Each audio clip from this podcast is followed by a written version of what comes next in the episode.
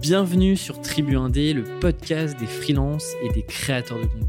Je m'appelle Alexis Minkela, je suis content marketer en freelance et cette semaine, je suis ravi de vous partager ma discussion avec Valentin Necker. Valentin, c'est d'abord un très bon ami et aussi mon acolyte sur TukTuk, un podcast plus personnel où l'on discute tous les deux d'un sujet qui nous tient à cœur et où l'on partage notre progression sur nos projets et puis notre activité de freelance. Il quitte Live Mentor en décembre 2019, après deux ans chez eux. J'ai d'ailleurs reçu le fondateur Alexandre Dana sur ce podcast. Et aujourd'hui, avec Valentin, on travaille tous les deux sur les mêmes sujets en freelance, le copywriting et puis le content marketing. En parallèle de son activité de freelance, il a lancé Sauce Writing pour aider et accompagner des personnes à écrire sur Internet pour accélérer leur carrière et générer des opportunités.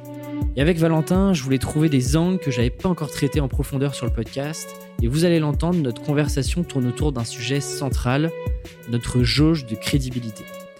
On se rend bien compte qu'un certain nombre d'opportunités arrivent aussi grâce à notre crédibilité, et en freelance, c'est exactement la même chose. Le développement de notre activité repose sur un certain nombre de fondamentaux, certes, mais notre crédibilité sur un sujet donné joue pour beaucoup dans notre réussite. Et tout est une question finalement de valeur perçue. Souvenons-nous d'une chose et mettons-nous à la place d'un client. Lorsqu'un client décide de travailler avec nous, c'est lui qui prend le risque. Il l'investit sans être forcément sûr du résultat. Et c'est là que pour le convaincre, notre crédibilité rentre en jeu. Elle prend un certain nombre de facteurs comme les compétences, nos précédentes expériences, notre manière de communiquer, notre réseau. Mais comment fait-on pour augmenter cette jauge de crédibilité sur un domaine en particulier? Eh bien, c'est tout le sujet de cet épisode avec Valentin l'épisode est plus long que d'habitude, mais pour de bonnes raisons, on est allé creuser plus loin que n'importe où ailleurs sur ce sujet. Et on s'est aussi éloigné du freelancing pour comprendre l'importance que peuvent jouer nos projets plus personnels. Comment fait-on effet de levier sur nos projets? Comment peut-on juger de la qualité d'un contenu ou d'un projet?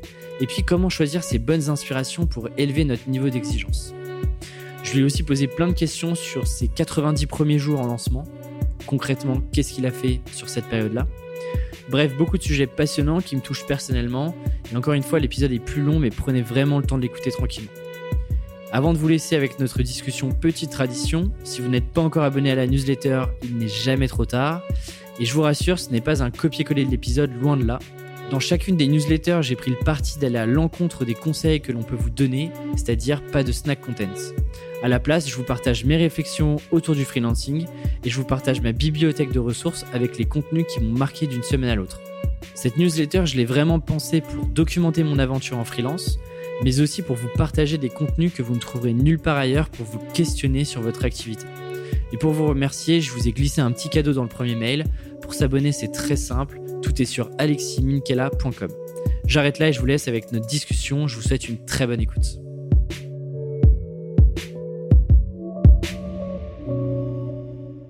Eh bien, bonjour Valentin. Salut Alexis. Je suis très très content de t'avoir sur le podcast depuis le temps quand même. Alors, pour, pour ceux qui, suivent le podcast depuis euh, longtemps et puis les projets que je fais à côté, euh, certains savent qu'on se connaît depuis un petit moment, qu'on a fait, euh, qu'on fait aussi des projets ensemble, notamment Tuk Tuk, qui est un autre podcast un peu plus personnel sur, sur, nos, nos, projets et nos réflexions. Mais je suis ravi de t'avoir enfin sur, sur Tribu bah, c'est moi qui suis ravi d'être là, vu que j'ai tout suivi, j'ai suivi les débuts, j'ai suivi les réflexions, et là, ça fait quoi, un an que tu l'as lancé? Ouais, c'est ça, ouais. J'ai lancé en mars 2019, donc... Euh, donc, euh, bah, très content d'être là, très content de, l'invitation. Question traditionnelle, classique, est-ce que je peux te laisser te présenter euh, à ceux qui te connaissent pas encore? Ouais, alors Valentin, j'ai 26 ans, 27 ans cette année, et actuellement, bah, du coup, je me définis beaucoup par ce que je fais euh, au niveau pro. C'est un, sujet qu'on a, une discussion qu'on a souvent ensemble.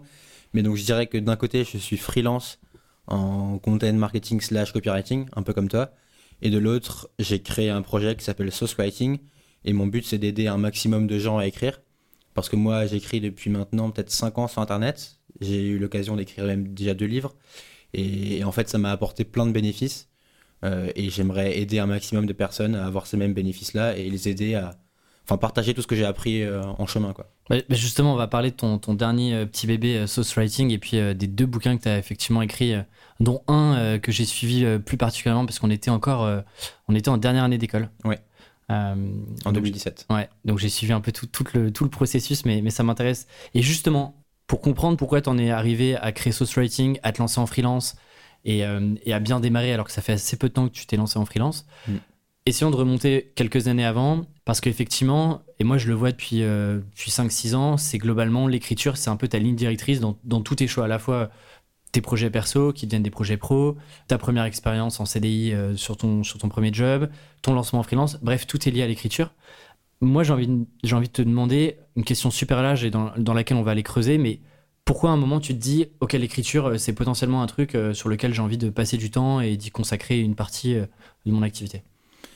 C'est vrai que l'écriture, ça a guidé pratiquement tout ce que j'ai fait niveau pro, de même niveau perso, parce que c'est c'est c'est également un, un plaisir que j'ai en plus de l'intérêt professionnel que ça a pour moi.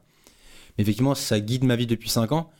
Et là-dessus, je pense que ça va te faire plaisir, mais c'était pas, une, c'était pas une passion pour moi à la base. J'ai pas eu ce truc de. À l'école, j'aimais écrire, mais j'étais pas non plus passionné par ça. J'ai- Je me suis jamais considéré comme un littéraire. Donc, j'ai fait un bac euh, ES. Ça veut rien dire, mais c'est des trucs. euh, Mm. Tu vois, j'aimais pas trop cette étiquette littéraire et ça me correspondait pas. Même si, petit, je me rappelle que je dessinais des bandes dessinées, etc. J'aimais bien. Mais euh, tu sais, quand tu grandis, quand t'as 16, 18 ans, c'était pas ce qui me caractérisait. Et Mais en tu- fait, ouais. Mais, mais tu vois, c'est marrant. euh, moi aussi, j'écrivais des histoires euh, quand j'étais petit. Mais dès que je suis arrivé, par exemple, au collège au lycée, moi, je lisais. Alors, je sais pas toi, mais moi, je lisais, je lisais pas les livres qu'on me demandait. J'avoue que. moi je lisais pas du tout en fait. Enfin, je lisais des BD mais... et des mangas, mais. Mais tu vois, j'ai perdu un peu ce truc de d'écrire et tout. euh, Et moi, je voyais vraiment ça. Par exemple, les cours de français et tout, c'était plus un supplice qu'autre chose. Euh, du coup, je sais pas si toi, euh, parce que tu vois, souvent c'est le truc. Et je le vois pas mal avec euh, plutôt les, tu vois, les graphistes ou les illustrateurs, même que j'ai eu sur le podcast. Je pense à Jérémy Kleiss qui a toujours dessiné. Mm. Lui, ça a toujours été son objectif avant le bac, etc. Il voulait dessiner. Il voulait. et donc, il a toujours eu ce truc-là. Et, et j'ai l'impression que c'est un truc qui est souvent lié à tous les, les métiers créatifs. Euh, et toi, ce qui est marrant, c'est que, enfin, ce qui est marrant ou pas, mais en tout cas, ça n'a pas été euh, dès le départ un truc où tu t'es dit, moi, je veux écrire toute ma vie, euh, je, veux- faire ça, quoi. Non, bah, pendant longtemps, je savais pas ce que je voulais faire de ma vie. Mais encore aujourd'hui, je sais pas précisément où je veux être. J'ai une vision plus nette. Mais disons que si je réponds à ta première question, c'est venu. Bah, on était en école de commerce ensemble et on a fait un stage de césure bah, en même temps. Toi, tu étais en audit, moi, j'étais en banque. Et il y a, je suis arrivé à une conjonction de différentes choses où je me suis dit, ok, là, ce que je fais, ça me convient pas, ça va pas. Euh, L'école de commerce c'est cool, mais j'ai le sentiment de savoir rien faire, d'avoir pas appris grand chose de concret que je vais pouvoir utiliser ensuite. J'ai l'impression que je comprends pas vraiment euh, qui je suis, ce que je veux faire. Et euh, toute cette frustration m'a fait me lancer dans l'écriture et la lecture également. C'est à ce moment-là où vraiment j'ai commencé à lire beaucoup parce que je me suis dit, en fait, c'est une réflexion. Enfin, je me rappelle très bien m'être fait cette réflexion à l'époque, me disais, en fait, je suis con. Enfin, vraiment, je suis je sais rien faire, je suis pas vraiment intelligent. Enfin, j'exagère, mais tu vois, concrètement, je. T'as pas de grosses compétences que tu pourrais mettre en avant, quoi. C'est ça, et donc je me suis dit, ok, ben en fait, je vais juste. euh, Et comme je savais pas par où commencer, je savais pas ce que je voulais faire, je me suis dit, bah, je vais euh, augmenter mon stock de culture générale et je vais augmenter les choses que je sais. Et donc, du coup, j'ai commencé à lire. Ça m'a amené progressivement à l'écriture, parce que au début, en fait, je résumais juste les livres que j'écrivais, et je me disais, bah, en fait, c'est bête de lire un livre et juste d'oublier deux semaines après ce que tu as lu. Donc, je me suis dit, je vais me forcer à faire un petit résumé sur mon compte Medium à l'époque. Et en fait, ça a démarré comme ça. J'ai fait une dizaine de résumés. Et ensuite, je me suis un peu pris au jeu. J'ai continué à lire. Et j'ai, voilà, j'ai, sans, euh, sans que ce soit une passion, mais j'ai pris goût à l'écriture dans le sens où ça me permettait de, bah, de me forcer à écrire. De, base, je suis de nature assez solitaire et introverti. Donc, c'est une activité qui me convient bien, tu vois. C'est un petit, tu sais, il y a ce truc du l'ikigai entre euh, ce que le monde veut, ce que toi tu es de base. Et, en rétrospective, je trouve que c'est, j'ai bien réussi à trouver ce truc-là, tu vois. Et donc, euh, j'ai persévéré là-dedans. J'ai compris que. J'ai vite compris que si je continuais, j'allais pouvoir avoir des bénéfices. Parce que, et je pense que c'est quelque chose que tu avais aussi remarqué à l'époque, il n'y avait pas tant de monde qui le faisait.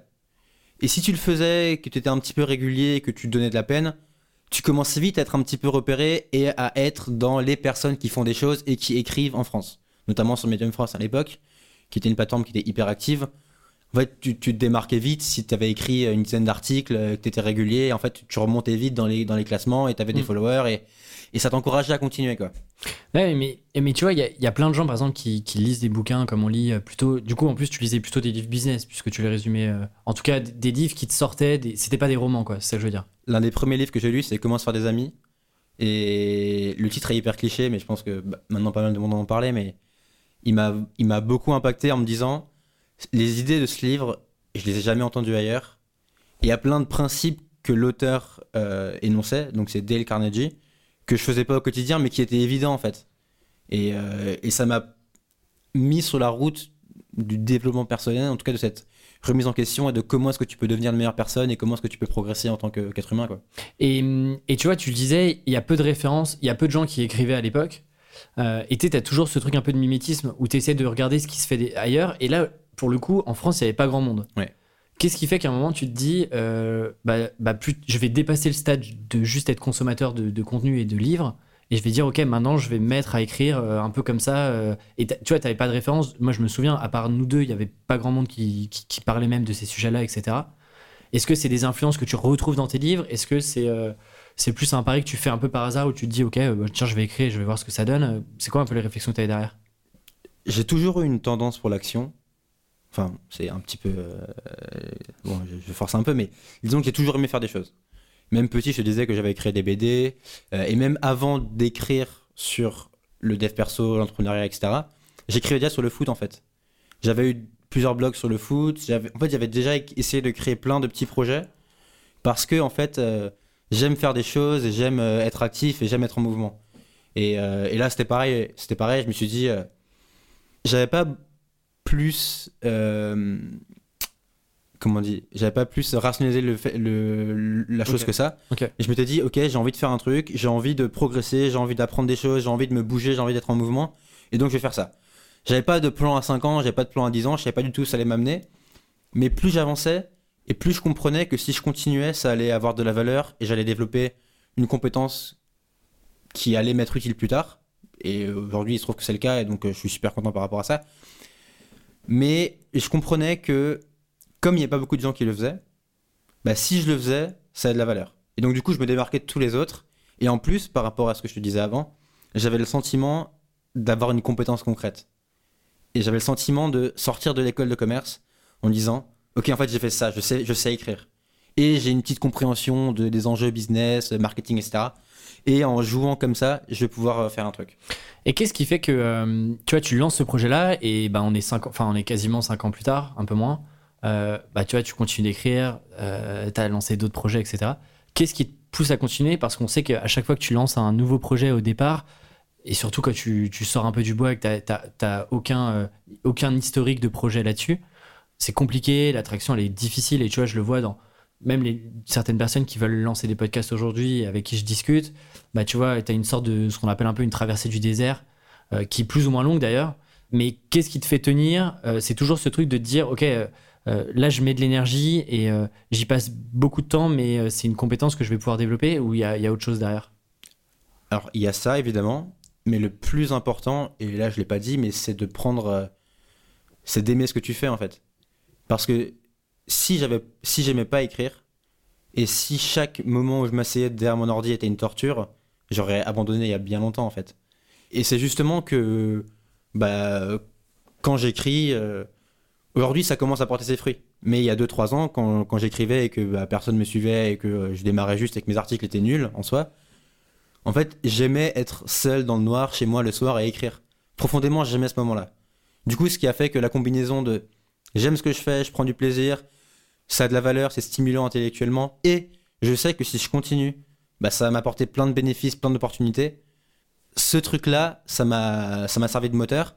Et ensuite, évidemment, bah, ce qui est bien, c'est que plus tu, plus tu publies et plus tu plus avances, plus il y a des gens qui te suivent, qui te font des retours, qui aiment bien ton travail, qui, t'envoient des messages. Et ça, ça te pousse à continuer, ça te pousse, ça te montre que ce que tu fais, c'est c'est bien et ça parle à des gens. Et que même si t'as pas une énorme audience, ça valide quelque part que, ok, t'es sur la bonne voie. Et ce qui est intéressant, c'est effectivement, tu as aimé le processus après t'y être mis, tu vois. Oui. Et, et c'est pas ce truc de. Et c'est pour ça que je, je, je réinsiste dessus sur l'histoire de la passion, parce que c'est toujours le truc, qu'on- l'excuse qu'on met un petit peu de se dire non, mais moi j'ai pas de passion, du coup je me lance pas forcément dans des projets. Là où toi, c'est un truc où potentiellement t'avais envie d'e- d'essayer, t'avais quand même un petit attrait, sans que ça devienne une passion, mais au fur et à mesure que tu te mettais un peu euh, en un peu en, marche de combat, etc., t'as commencé à aimer le processus de tu vois, toute cette routine d'écriture, de te mettre à ton bureau, de, réfléchir à des sujets, d'écrire, de publier, etc., etc. Bah, bah, je te rejoins complètement. Et, pour moi, aimer le processus, aimer juste l'acte de ce que tu fais, que ce soit de l'écriture, que ce soit du dessin, de la vidéo, peu importe, c'est le truc le plus important. Et si t'as pas, si pas ça, tu pourras pas persévérer. Parce que les résultats, quelque part, ils sont indépendants de ta volonté. Oui, évidemment, ça dépend de ton effort, ça dépend de ton talent, etc., du, du niveau de, de- d'effort que tu mets, mais ça t'échappe. C'est pas quelque chose que tu contrôles. Par contre, le processus, c'est, toi qui t'en as, le, t'en as le pouvoir. Et surtout, si tu veux être auteur à succès, mais que t'aimes pas écrire, en fait, tu n'y arriveras pas. Mm. Par contre, si t'écris tous les jours pendant 20 ans, peut-être que tu vas arriver à auteur à succès. Et moi, du coup, et c'est pour ça que je suis assez mauvais sur le. Je dérive un peu, mais je suis assez mauvais sur euh, me fixer des objectifs ou me dire euh, dans 6 mois, je veux être là ou dans, dans, dans 5 ans, je veux avoir atteint, atteint ce niveau. Parce que je me contente plutôt sur si je fais ça tous les jours, si tous les jours j'écris, si tous les jours j'avance, je fais un pas de plus, ça, arrive, ça ira dans la bonne direction. Et quelque part, le résultat final, il dépend pas de moi.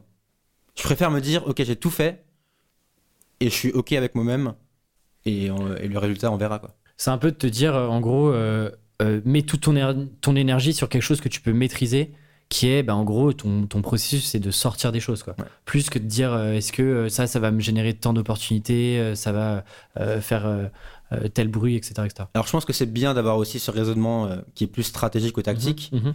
Mais la base, c'est est-ce que tous les jours tu t'aimes ce que tu fais? Est-ce que tu es prêt Est-ce que tu es prêt à écrire tous les jours et que personne ne te lise?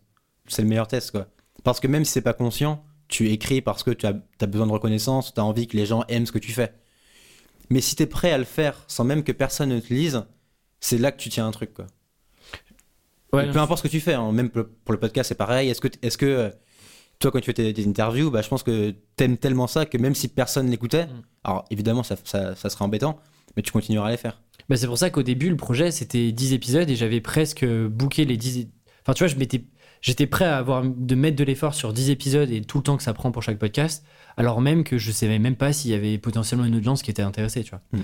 Et, euh, et oui, aujourd'hui, c'est pour ça qu'aujourd'hui, euh, en fin d'année, j'avais j'avais eu beaucoup de questions euh, sur comment tu gères ton rapport aux statistiques, au nombre d'écoutes, etc. Et pour la, enfin, pour la petite histoire, même là, on est, on est ensemble en ce moment et je les regarde de temps en temps, mais pas, enfin, tu vois, tout n'est, enfin, mes projets sont pas en fonction et, et Ouais. l'angle du podcast c'est pas du tout le nombre d'invités, etc. et pas du tout en fonction de l'audience qu'il y a, quoi. Ouais. Et oui, ça peut avoir un impact, mais c'est pas le truc le plus important. Moi, c'est pareil quand j'écris, évidemment que je regarde mes statistiques tous les jours, mais ça influe pas sur les sujets que je choisis. Mm, mm. Et ça influe pas sur les. Enfin, un petit peu, mais ça influe pas sur les choix que je, que je prends. Et...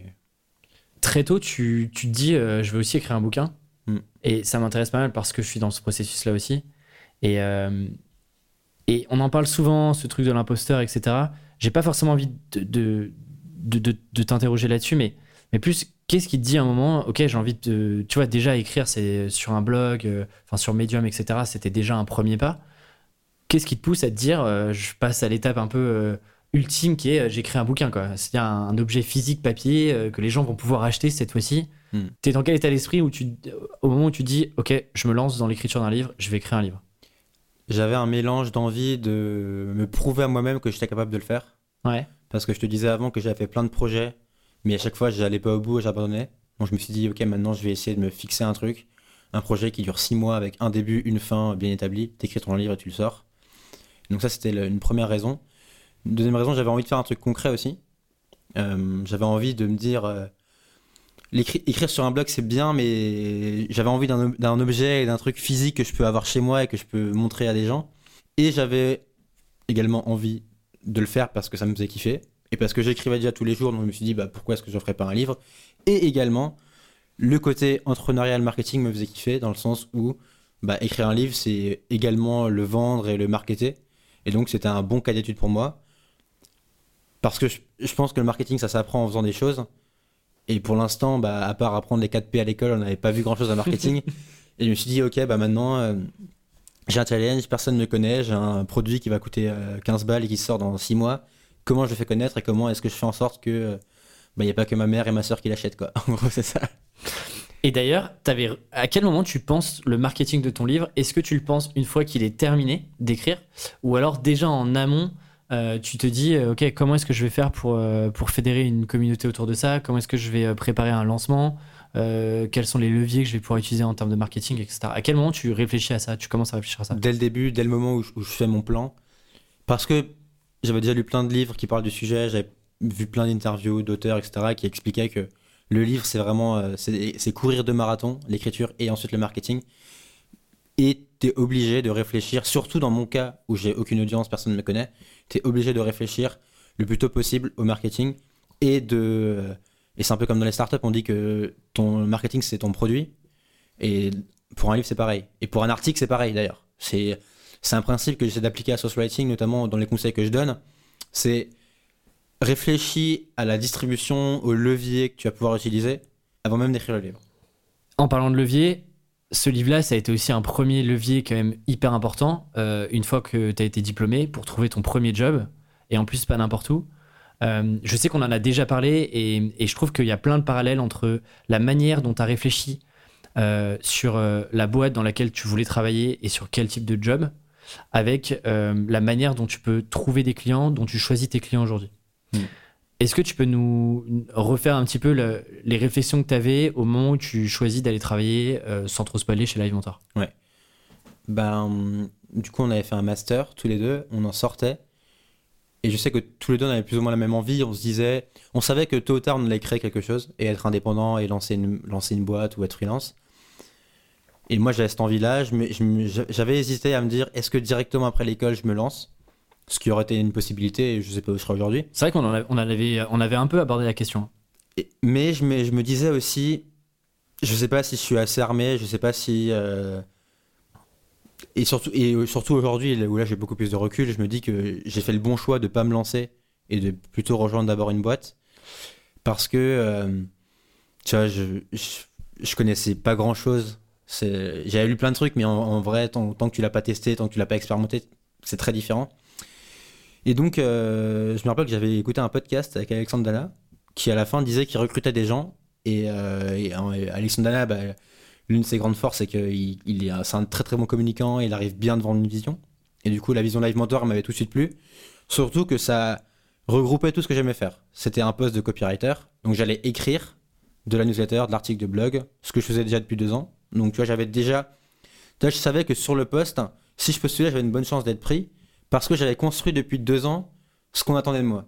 Et j'avais des choses à montrer. Ouais, J'avais des articles, Mm. j'avais un livre qui- que j'étais en, en train d'écrire. Donc je savais que si je postulais, déjà j'avais une bonne chance d'être pris. Et en- ensuite, le poste en lui-même, il cochait un peu toutes les, toutes les cases que je m'étais fixées.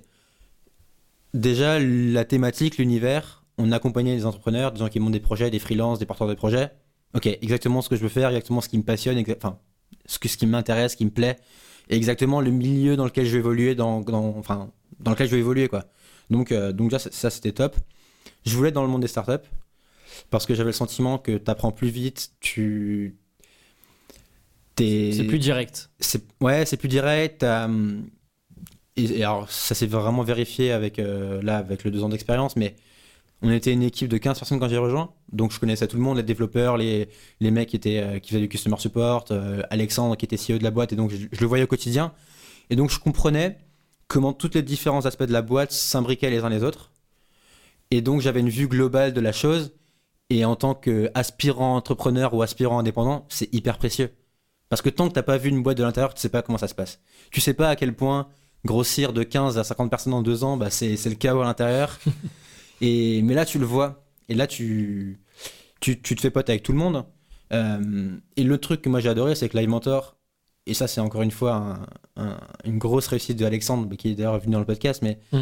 il a réussi à créer une culture euh, hyper positive où euh, déjà tout le monde a envie d'apprendre des choses. Moi j'avais soif d'apprendre et arriver avec 15 personnes qui ont aussi soif d'apprendre, c'est génial. Je suis également tombé avec des gens qui étaient bons dans ce qu'ils faisaient et chacun euh, avait une expertise, tu vois. Et ça c'est hyper, euh, hyper précieux et c'est hyper valoris- valorisant, je trouve, d'être avec des gens bah, aussi bons dans un domaine et en fait tout le monde peut tirer tout le monde vers le haut dans un domaine différent. Ça, ça a beaucoup de valeur aussi. Et c'est euh, également une culture où il n'y a pas d'ego, Et tu vois, il n'y a, pas de clash, c'est hyper. C'est un, mot qui est bullshit, mais c'est hyper bienveillant. Donc, et ça, c'était. et du coup, pour moi, arriver là, à ce moment-là, donc je sortais d'école, je connaissais plus ou moins rien à la vie. J'arrive dans une startup, on est 15, et on veut grossir très vite dans les deux ans. Bah, je trouve que ça a été la meilleure école et ça a été le meilleur choix que j'ai fait. Et en plus, il se trouve que Live Mentor bénéficiait d'un peu de visibilité, notamment grâce à Alexandre qui est passé dans plein de podcasts. Live Mentor, c'était l'une des premières startups françaises, donc elle était un peu assez connue, elle était un, un peu connue. Et surtout sur la partie euh, création de contenu, euh, Voilà. copywriting, etc. C'était une des références aussi. Et en plus, effectivement, tu l'as pas dit, mais tu m'y fais penser, Alexandre, donc le CEO, mettait beaucoup l'accent sur l'écriture, raconter des histoires, le storytelling, le copywriting. Et donc, en fait, j'étais au meilleur endroit pour apprendre. En fait, j'étais vraiment. Je pense que j'aurais pas pu faire un meilleur choix. Il y, a- il y a un truc euh, que j'aime bien dans ce que, dans ce que tu m'as dit, et on en avait déjà parlé dans un épisode de Tuk Tuk, euh, comme ça je fais un parallèle avec, avec l'autre podcast qu'on a, sur le fait de bien comprendre comment fonctionne un business. Mm. Et tu le dis très bien quand on sort d'école, quelle que soit son école, école de commerce, euh, école de design, fac, enfin bref, peu importe, je trouve qu'on a, on a qu'une compréhension biaisée de comment fonctionne une entreprise, euh, notamment euh, comment fonctionnent des petites entreprises qui sont pas forcément encore hyper bien établies et qui doivent, euh, tu vois, on parle pas des gros paquebots que sont le CAC 40 ou le, ou le SBF 500. Et je trouve que un truc important côté freelance, et je trouve que ça se voit dans la confiance que tu peux avoir quand tu vas, quand tu prends un appel client, que tu vas négocier avec un client, que tu signes tes premières missions. Je trouve que le fait de bien comprendre comment, quelles sont les problématiques et qui peuvent pas forcément toucher à ton secteur, mais euh, les problématiques globales de l'entreprise, les- le, le fonctionnement des business et être capable de cartographier concrètement comment fonctionne rapidement un- une entreprise, comment est-ce qu'elle gagne de l'argent, comment est structurer la boîte, etc. Je trouve que ça a une énorme valeur. Ouais. Et ça, malheureusement, tu, peux, tu ne peux que l'avoir que si tu as des expériences et que t'as- tu t'es pas forcément lancé directement euh, juste après les écoles, enfin juste après Ouais. les études. Ouais, C'est marrant que parce que j'ai écrit un article justement récemment qui s'appelle De la gig à la talent economy pour euh, l'un de mes clients. Et, euh, et justement, le premier point que je mets, c'est qu'il faut avoir une compréhension business de la boîte dans laquelle tu veux bosser. Il faut que tu comprennes comment elle gagne de l'argent, comment elle acquiert ses clients et ses leads, et quel est son tunnel de vente en fait. Parce que c'est en fonction de ça, surtout nous qui faisons du marketing, c'est en fonction de ça que tu vas apprendre à te positionner, que tu vas comprendre qu'est-ce qui est important pour elle, que tu vas comprendre où est-ce qu'elle met potentiellement son budget, et que toi tu vas arriver, ça va te donner beaucoup plus confiance, et tu vas montrer au client que tu comprends ses enjeux. Et Mm. donc tu vas le rassurer, il va penser que tu es la bonne personne. Parce que, encore une fois, on va en parler, mais quand tu es freelance, l'enjeu c'est de te renvoyer de la crédibilité et de la confiance. Et si tu comprends profondément ces enjeux, ok, tu, tu, tu, tu fais match directement. Et ces, et ces enjeux, c'est pas juste écrire un article, c'est pas juste refaire un logo, et c'est pas juste développer une application, tu vois. C'est beaucoup plus profond, et c'est hyper important de comprendre. Et, et je trouve que effectivement, c'est d'autant plus important quand on est en marketing ou quand tu es sur des, des, des postes qui touchent euh, Directement au le revenu, plus directement au revenu. Ouais. Mais je trouve que c'est encore plus valorisant pour, par exemple, des, des métiers qui sont, euh, euh, tu vois, type euh, toutes les, tous les sujets autour du design, autour du graphisme, même autour du développement. Bah, dès que tu as une compréhension business, pour le coup, tu sors aussi du lot par rapport à tout- tous les autres freelances qui prennent pas forcément le temps de bien comprendre et de bien structurer ta compréhension du- d'un business, tu vois. Oui. Et effectivement, comme tu l'as dit, pour avoir cette compréhension-là, je trouve que le meilleur apprentissage, c'est d'être dans une startup où il y a entre, je sais pas, 10 et 50 employés.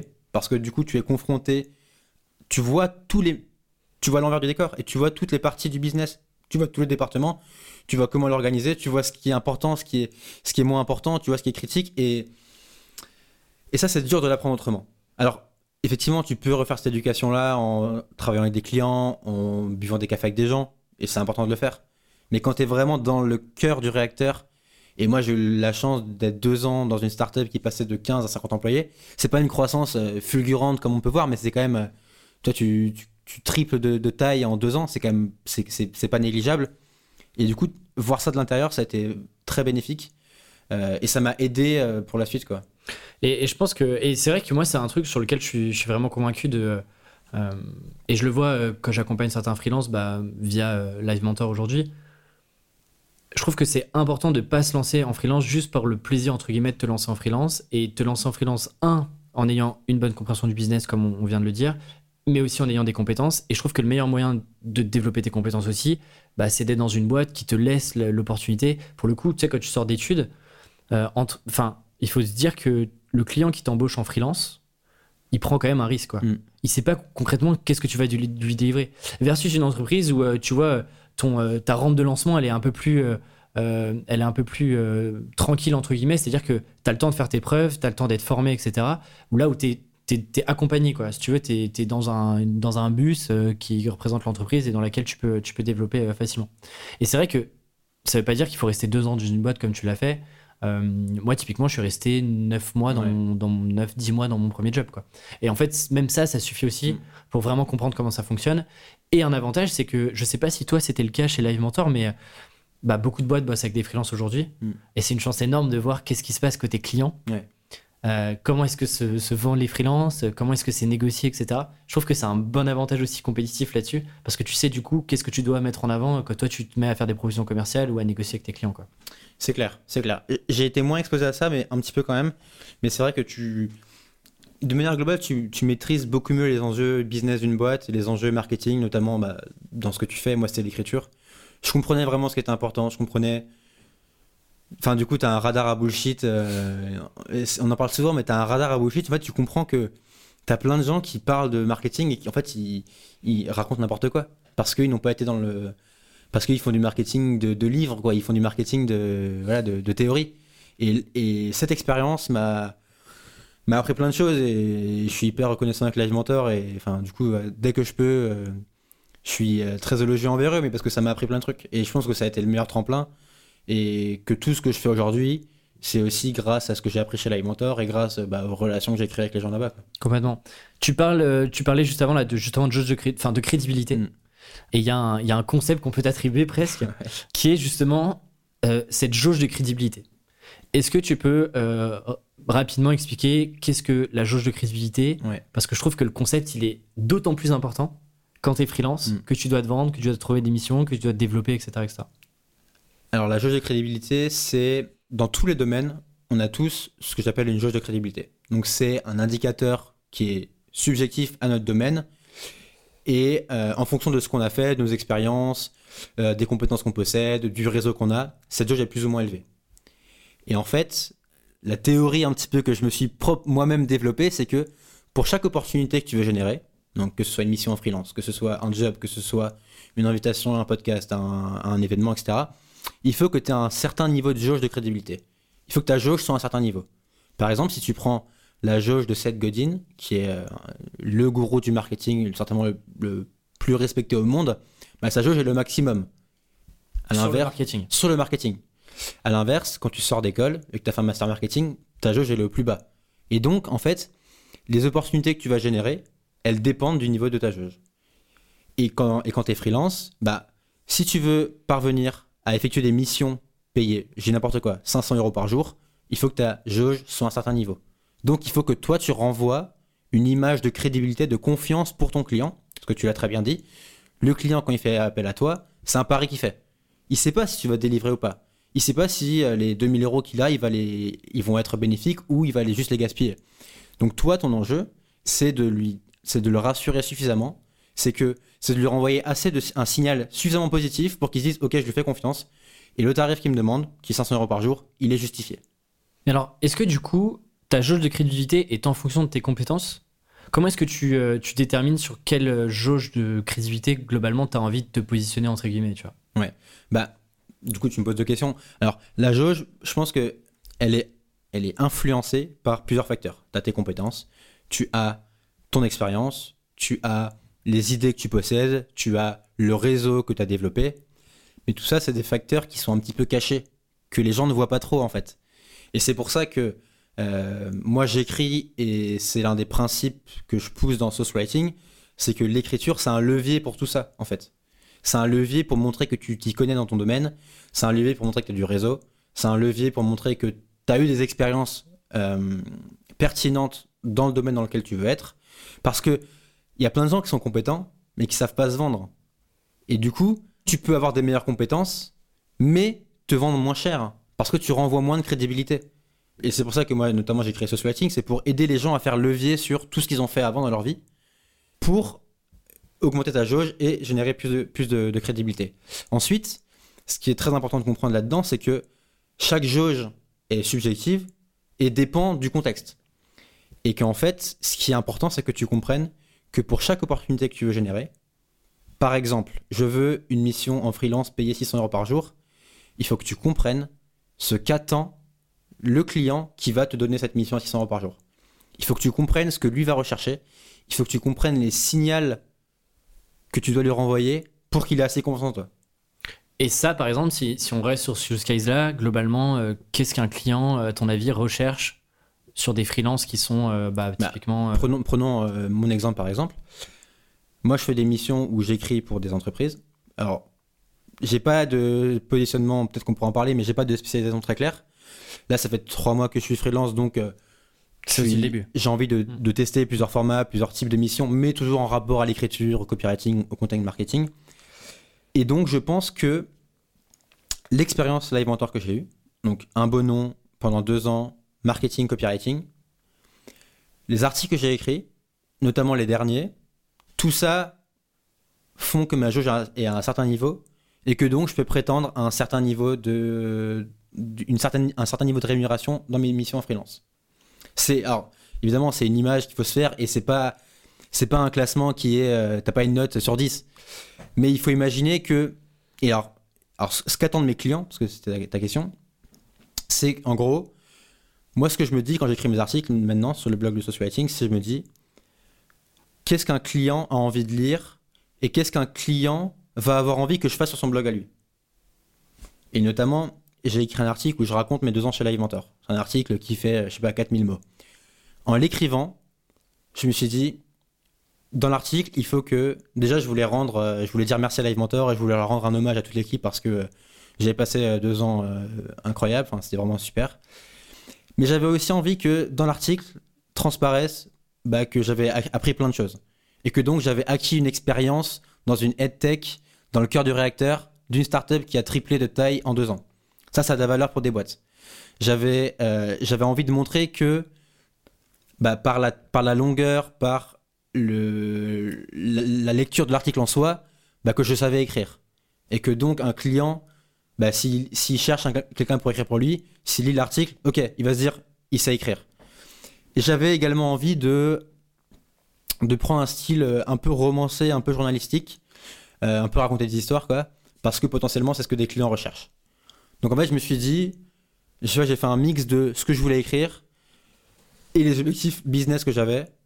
Et ce que mes clients potentiels attendaient, attendaient d'un rédacteur. Et donc j'ai mis tout ça dans mon article.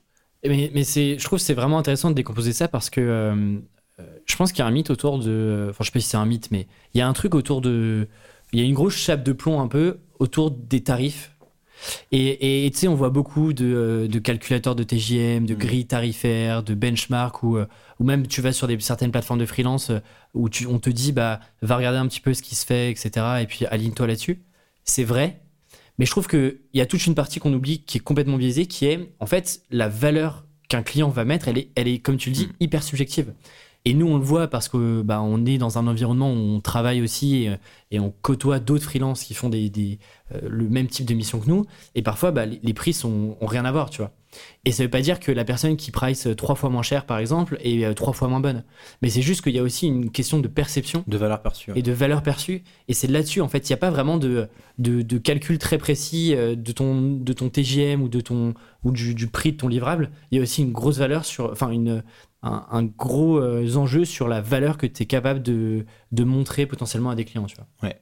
Ouais, c'est clair. Et le prix, c'est hyper subjectif. Les calculateurs, c'est bien mais ça reste de la théorie.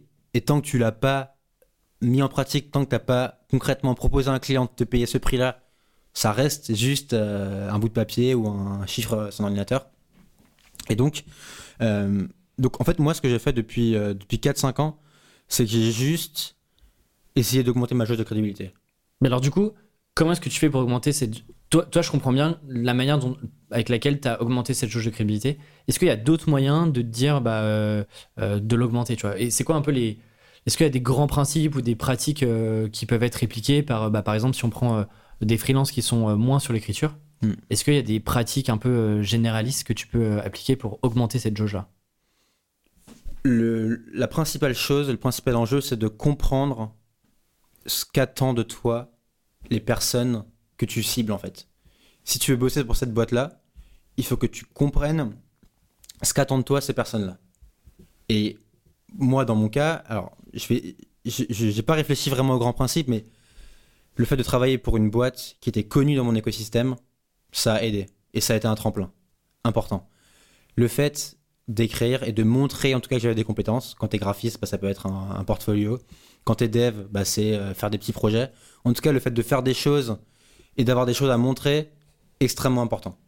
Parce que tu te différencieras, toujours de quelqu'un qui a juste sur un CV écrit compétences en graphisme. Toi, si c'est un truc à montrer, ok, tu es déjà euh, bien en avance. Et ensuite, dans, ces projets-là que tu fais, bah, la qualité. La qualité, c'est subjectif encore une fois. Mais quelqu'un qui va passer 10 heures sur un, article, un, un, design de site, une application, eh bien, euh, va renvoyer un message plus, enfin, plus positif parce que ce sera meilleur que quelqu'un qui aura passé que deux heures. Quoi. Et c'est intéressant. Je faisais une, conférence dans notre école, justement. Et, euh, et je prenais le cas de quelqu'un qui veut, par exemple, bosser dans l'industrie du cinéma, euh, par exemple chez Netflix. Et, du coup, je, leur disais de, dès le départ, si tu dis, bah tiens, dans un an, j'ai envie de bosser, ou même chez Lego, peu importe, essaye de construire des choses aujourd'hui qui peuvent te permettre de prouver que, un, tu connais bien l'écosystème, deux, tu connais bien le marché, et trois, bah, en fait, euh, la personne va potentiellement tomber sur ce que tu fais, parce qu'en fait, ce que tu es en train de raconter, ce que tu es en train de, de, créer, etc., bah, en fait, ça la touche parce que c'est dans ses centres d'intérêt, c'est ce qu'elle consomme comme contenu, euh, comme information, etc.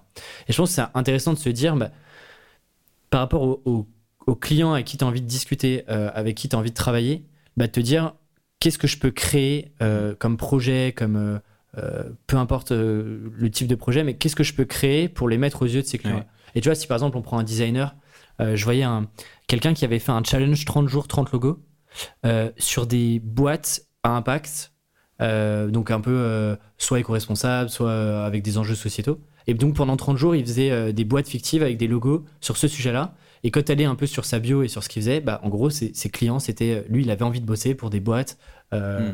dans, dans, ce secteur-là. Tu vois forcément, là, tu arrives avec une crédibilité qui est, ok, bah, voilà un peu tout ce que j'ai fait, je connais bien l'écosystème, je connais bien les codes aussi.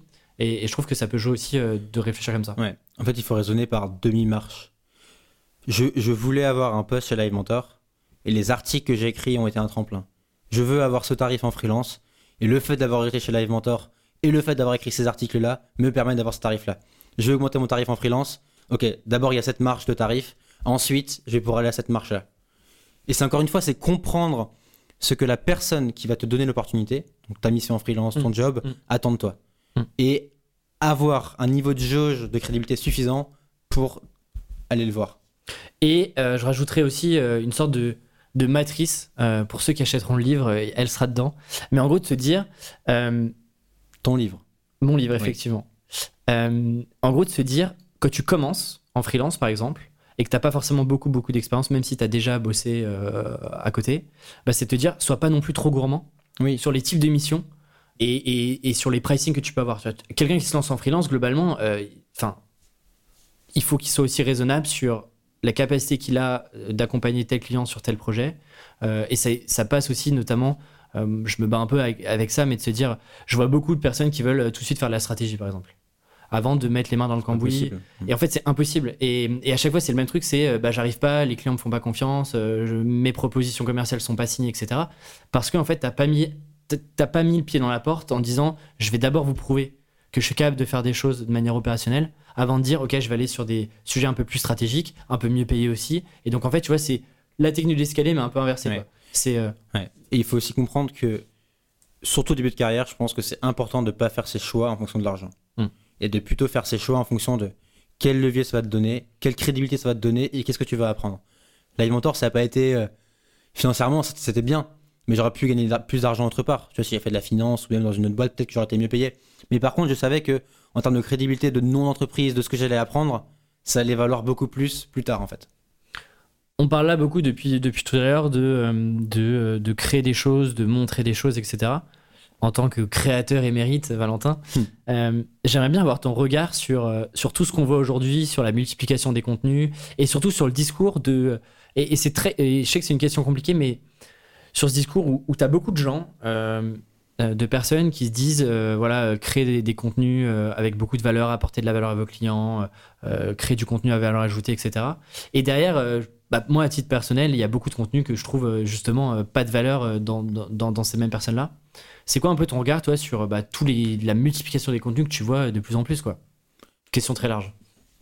Je sais pas, peut-être que ça intéresse des gens, mais moi en tout cas le la ligne que je me suis fixée et la ligne en laquelle je crois, c'est que la qualité, et quand je dis qualité, c'est pas juste un mot euh, lancé dans l'air, mais c'est la qualité, paiera toujours. Et le meilleur exemple, moi, c'est Wait But Why, c'est le blog qui écrit des articles qui font la taille d'un livre. Et en fait, ça cartonne parce qu'il a créé un tel niveau de d'attente chez ses lecteurs, et surtout ce qu'il écrit, c'est tellement bien, et ça se différencie tellement de tout le monde, que forcément ça, ça marche, et forcément ça accroche les gens. Et moi, dans social writing, c'est ce que je fais. Ça n'a pas toujours été le cas. Sur mes, sur mes blogs précédents, j'ai tu vois, j'ai testé d'être régulier et ça a été important parce que du coup, j'ai développé des compétences. Mais toi, j'ai fait des articles plus courts, moins travaillés, où j'écrivais plus mes pensées au fil de l'eau. Ça a été bien. Mais maintenant, la ligne que je me donne, c'est que chaque article que j'écris, c'est très travaillé. Et, si tu vas sur le blog de Source Writing, j'ai euh, des articles, ils font, ils font pratiquement tous 4000 mots. Et ils, prennent pratiquement tous 20 minutes de lecture. Parce que c'est ces articles-là qui font la différence parce que du micro-contenu, les articles de 1000 mots, tout le monde en a écrit en fait. Et, et c'est pas ça qui va te différencier. Et, et moi, il y a un certain nombre de principes que je me suis fixé. Et l'un des principes, c'est j'ai un premier brouillon. Et maintenant, je me pose et je me, je me, je me pose la question comment est-ce que je le rends 10 fois meilleur? Comment est-ce que ça, ça, ça, me fait passer un stade différent? Et comment est-ce que du 13, je cherche le 15, le 16, le 17 Et juste cette approche mentale, ça t'aide à repousser euh, ce que tu fais, quoi. Et en, final, tu te rends compte que c'est possible. Et donc maintenant, mon, objectif, c'est que dès que j'écris un article, je veux que ce soit un article de référence dans le domaine. Et je veux que si toi, tu te dis quel article de bien j'ai lu sur ce sujet-là, tu repenses à mon article. C'est mon seul objectif. Et comment C'est toujours ce truc, euh, je sais pas si c'est palpable, mais comment est-ce que tu arrives à te mettre dans cet état d'esprit-là? Parce que tu as beaucoup de créateurs de contenu qui sont, et je pense vraiment, persuadé de faire du bon contenu. Hmm. Et, bah. et tu vois, qui, et, je suis sûr que si tu discutes avec ces personnes-là, et encore une fois, on, nomme personne et c'est de manière générale, mais ces personnes-là vont te dire, bah, mais moi, enfin, mon contenu, euh, il apporte énormément de valeur. Euh, euh, et, nous, en tant que juge, tu vois, on peut, on peut dire, mais est-ce que, est-ce que c'est vraiment ça de la qualité? Est-ce que tu as des sortes d'indicateurs, des, choses où tu te dis, tu sais, un peu un radar à qualité? Même toi, quand tu consommes du contenu, parce que je sais que tu en consommes beaucoup, euh, que ça soit de la vidéo, de l'écrit, euh, du podcast, etc. C'est quoi le radar où tu te dis, ça c'est un contenu de qualité, ça c'est un contenu euh, un peu copier-coller qu'on voit partout? Moi, je lis pratiquement, je lis beaucoup de contenu effectivement, mais je lis pratiquement seulement ce qu'on me recommande. Et je lis, en fait, j'ai notamment, c'est notamment grâce à Twitter, on est très actifs tous les deux dessus, mais tu vois, par exemple, quand certaines personnes partagent un article, je sais que ça va être bien. Et en fait, tu as des espèces de. des gatekeepers, je sais pas comment on dit en français. Ouais, des garde-fous. Garde Ouais, des garde-fous qui, qui, te font penser que, ok, si cette personne aime cet article-là, donc je vais l'aimer. Et tu vois, bah, par exemple, euh, je lis euh, très peu d'articles qui viennent de LinkedIn, quoi. Et mais par contre, tout ce que je lis qui vient de Twitter, c'est pratiquement de qualité. Parce que je sais que la personne qui le recommande est quelqu'un que je respecte, que j'admire, qui a une jauge de crédibilité que j'estime élevée et donc, je me dis, ok, si elle, si elle kiffe ça, c'est que moi, je vais kiffer. Et donc, ça, c'est mon principal garde-fou. Et après, moi, ce que j'essaye également de chercher, c'est des articles différents. J'essaie de lire des articles, bah, c'est essentiellement en anglais, mais qu'on ne trouve pas, enfin, qu'il faut chercher, quoi. Des articles qui sont partagés dans dans newsletters, sur Twitter, des, trucs qu'on lit pas euh, habituellement, quoi. En fait, j'ai l'impression que c'est aussi un cercle vertueux. Si tu commences à réfléchir en termes de crédibilité, de jauge de crédibilité, euh, tu vas te mettre à aller aussi consommer du contenu pour devenir meilleur euh, sur ton sujet. Et donc, tu vas suivre des gens qui ont déjà une certaine jauge de crédibilité. Mm. Et donc, en les suivant, tu vas aussi euh, découvrir des nouveaux contenus qui sont de qualité. Et donc, en fait, je pense qu'il y a aussi ça, tu vois, dans, l'environnement et pour juger de la qualité. Euh, et c'est un peu comme, tu vois, le, la, fameuse phrase, comme par hasard, je vais pas pouvoir bien la dire, mais tu es la moyenne des cinq personnes que tu côtoies. Bah, je trouve qu'en fait, elle pourrait être presque aussi vraie dans la manière dont tu crées euh, des contenus. Et encore une fois, on parle de contenu euh, marketing, mais c'est applicable à n'importe quelle chose que tu fais côté, euh, côté freelance et quelles que soient tes compétences. Mais tu vois, tu as ce truc-là. Si tu lis des contenus qui sont vraiment de qualité, qui sont recommandés par des personnes qui ont une jauge de crédibilité, inconsciemment, ça va te forcer à toi aussi passer dans un niveau supérieur et à te dire, ok, mais ce que j'ai lu par rapport à ce que moi je suis en train de faire, est-ce que euh, est-ce que c'est aussi qualitatif quoi? Exactement. Et exactement, et je suis à 100% d'accord. Cette, phrase, je trouve qu'elle elle, elle résume bien l'approche, je pense qu'on a tous les deux. Et effectivement, le fait de lire uniquement des contenus de très bonne qualité, ça te pousse, enfin ça, ça t'aide à relever la barre sur ce que toi tu fais. Et ensuite, justement, ai tu, tu m'as demandé avant. Moi, l'indicateur numéro un que je suis sur mes articles, c'est concrètement quelle opportunité ça, me génère derrière. Quelles sont les personnes qui viennent me parler? Quelles sont les personnes qui, me disent qu'elles l'ont lu? Quelle mission ça me génère en freelance? Et c'est là que je me dis, ok, là je tiens un truc euh, qui est vraiment intéressant. Au-delà de, des likes, au-delà des pages vues, ça, la limite, on s'en fout. Mais d'ailleurs, mes meilleurs articles, c'est pas ceux qui ont le, plus de pages vues, c'est ceux qui directement m'ont amené des missions en freelance. Et, là, c'est palpable pour le coup. Et c'est là que je sais que là, je tiens un truc. On parle de freelance, transition parfaite, c'est excellent, Valentin. Tu quittes Live Mentor en décembre 2019. Oui, il y a 4 mois. Donc, il n'y a pas si longtemps que ça. Pourquoi est-ce que tu décides, après deux ans, hmm. deux ans, c'est à la fois long et à la fois court? C'est-à-dire que, à l'échelle de nos parents, et c'est marrant parce que j'en discute avec eux, moi, que, je suis parti au bout de moins d'un an, ils se sont dit, mais, mais enfin, qu'est-ce que tu nous fais? Et à la fois, tu vois, deux ans, c'est quand même, euh, quand on le voit autour de nous, de tous nos amis qui, qui, qui, étaient en école avec nous, bah, la plupart ont changé de job. Qu'est-ce qui fait qu'au bout de deux ans, tu te dises, euh, OK, j'ai besoin d'un nouveau challenge et encore plus, euh, je me lance en tant qu'indépendant? Comme je te le disais avant, dès le départ, je savais que ça allait être un tremplin. Dès le départ, je savais que j'allais adorer Live Mentor. J'allais passer des années, je sais pas trop combien, mais des belles années, des années où j'allais apprendre beaucoup de choses. Mais je savais que j'allais pas faire carrière, tu vois je savais que ce qui me motivait, c'était pas euh, réussir à monter les échelons de Live Mentor et, et, dans 5 ans avoir, euh, enfin, être l'un des tops euh, de la boîte. Je savais que ce qui me motivait, c'était de faire mes choses pour moi. Et d'ailleurs, je les faisais en parallèle le soir et le week-end. Mais donc, en fait, tu vois, j'avais toujours en tête ce jour-là où j'allais partir et j'allais faire la transition. Est-ce qu'il y a quelque chose qui a été accéléré par quelque chose? Est-ce qu'il y a des, tu vois, parce que ça a été une grosse réflexion de te dire quand même, euh, tu étais, euh, euh, en termes de contenu, on, le redit, mais c'était quand même une belle boîte, une belle école mm. sur laquelle tu aurais pu encore rester et avoir des nouveaux projets, etc. Tu vois. Qu'est-ce qui fait qu'à un moment tu te dis, ok, bah, je, pars et, je me lance en free quoi. Mais d'ailleurs, Live Mentor a été très bon pour ça parce que je sais pas, je sais pas comment Alex faisait, mais à chaque fois, il arrivait à me trouver un nouveau truc pour me garder motivé et pour me, pour me dire, ok, là, tu as ce challenge là qui va être intéressant, qui va te faire apprendre. Et du coup, à la fin, en fait, j'écrivais moins et je faisais beaucoup plus de sujets autres marketing. Je faisais des lancements, je gérais des produits, etc. Et du coup, ça m'a appris encore plein de trucs. Et du, du coup, ça, me, ça repoussait ma date de départ.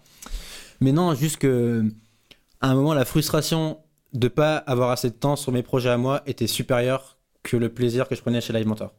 Et en fait, euh, et en fait, je me suis dit, bah, si je ma, enfin, si je dis à Alex que je veux partir maintenant, j'ai plus ou moins trois mois de préavis, ça m'amène à la fin de l'année.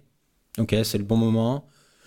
J'avais le sentiment que deux ans c'était un bon cycle. Ça te laisse le temps de t'imprégner vraiment de, de, la boîte. T'apprends plein de choses. J'avais eu des postes différents, j'avais eu des rôles différents, donc ça c'était intéressant. J'avais le sentiment que deux ans ça se, ça se, ça se leverage bien ensuite. Tu vois, encore ce truc de crédibilité. deux ans c'est bien, tu vois. Deux ans c'est bien. Et j'avais le sentiment que euh, voilà, là j'avais j'avais appris ce qu'il fallait que je fasse. Enfin, j'avais appris ce que je devais apprendre. Et que si je voulais progresser, passer à un niveau supérieur, il fallait, de toute façon, je mets des gros guillemets, me mettre en danger. Et donc me dire, euh, ok, je pars, je, me, je vais apprendre d'autres choses, je vais apprendre à parler avec un client, je vais apprendre à, à faire des missions en freelance, je vais apprendre à négocier, je vais apprendre à. J'ai passé plus de temps sur mes projets à moi, donc à apprendre encore plus de choses. Je savais que si je voulais passer un palier, il fallait que je parte. J'allais progresser chez l'alimenteur, bien sûr, parce que tu progresses toujours dans une boîte. Mais ma progression allait s'accélérer. C'est la, la, courbe d'apprentissage allait s'accélérer si je partais. Et justement, est-ce que tu as eu ce radar de. Parce que parfois, euh, certains se lancent parce que tu as pas mal de frustration dans ta boîte. Et ça a été mon, cas. Tu as l'impression d'un peu moins apprendre aussi, de stagner et de pas justement passer la demi-marche ou voir la marche dont on, dont on parlait tout à l'heure. Toi, j'ai l'impression que tu n'avais pas, pas ça, tu vois. Ça se passait très bien avec Alexandre. Euh, ça se passait très bien avec l'équipe. Tu avais des projets. Euh, donc tu vois, tu n'avais pas cet élément déclencheur euh, de frustration? Ou alors peut-être que tu l'avais un petit peu? Un tout petit peu, mais c'était surtout la frustration par rapport à mes projets perso. Mais surtout envie de passer plus de temps sur ce que je fais à côté. Comment est-ce que euh, est-ce que tu aurais des, des, des, bonnes pratiques, des bons conseils euh, pour euh, parce que toi c'est devenu aussi un, un, de tes premiers clients quand tu t'es lancé, mm. donc tu as un peu pérennisé la relation pour continuer de travailler un petit peu avec eux en freelance. Comment est-ce que ça s'est fait à la fois comment est-ce que tu as annoncé que tu partais et comment est-ce que tu as réussi entre guillemets à bah, continuer à poursuivre cette relation là en freelance, ce qui te permettait aussi de t'enlever un premier stress de te dire euh, bah il faut tout de suite que je trouve des clients pour euh, pour euh, bah, essayer de, regagner un niveau de vie que, que j'avais que j'avais mon CDI quoi. Bah là j'ai eu de la chance bah, parce que j'étais très proche d'Alexandre Dana donc qui est le CEO et le fondateur de Live Mentor et en fait j'ai eu la chance de travailler de manière assez proche avec lui. On a créé un lien qui est qui était même plus un lien de patron à salarié, c'était juste on était des potes en fait, on était amis. Euh, et, donc on se voyait en dehors, euh, même au, boulot, parfois on parlait d'autre chose que du boulot. Et en fait, ce lien-là, et je l'ai également gardé avec d'autres gens, notamment Kylian de Live Mentor, en fait a facilité les choses largement. Alex se doutait bien que j'allais partir, parce que euh, bah, ça se sent, tu vois. Je pense qu'il le sentait. D'ailleurs, il m'a dit que le jour où je suis arrivé, il savait que j'allais pas rester, tu vois. et c'est marrant, mais il me l'a dit le jour où je suis parti. Et bah forcément, avoir un lien d'amitié et d'ailleurs, on, est encore potes aujourd'hui et enfin, ça aide euh, de ouf. Et ensuite, bah forcément, j'avais bossé deux ans là-bas. J'avais euh, écrit euh, des, centaines de newsletters, des centaines d'articles de blog. Forcément, aucun freelance ne connaît mieux que moi l'industrie, le ton de mentor, le marché. Et donc forcément, les compétences que j'avais acquis, acquises, eh bien, elles étaient toujours utiles et pertinentes, même en freelance. Et les besoins de Live Mentor, bah, ils s'arrêtaient pas à mon départ, ils restaient euh, importants.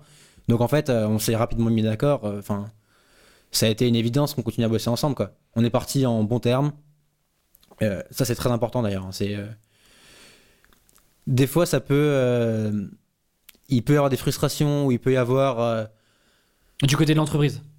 Ouais, mais ça, du côté de toi et la boîte, ou en fait, il se passe plein de choses quand tu es dans une boîte. Des fois, il y a des moments où t'es pas très bien, ou des moments où où il y a des, tensions, des frustrations. Il faut arriver à mettre ça de côté tout le temps et, et surtout à partir en bon terme. C'est le plus important.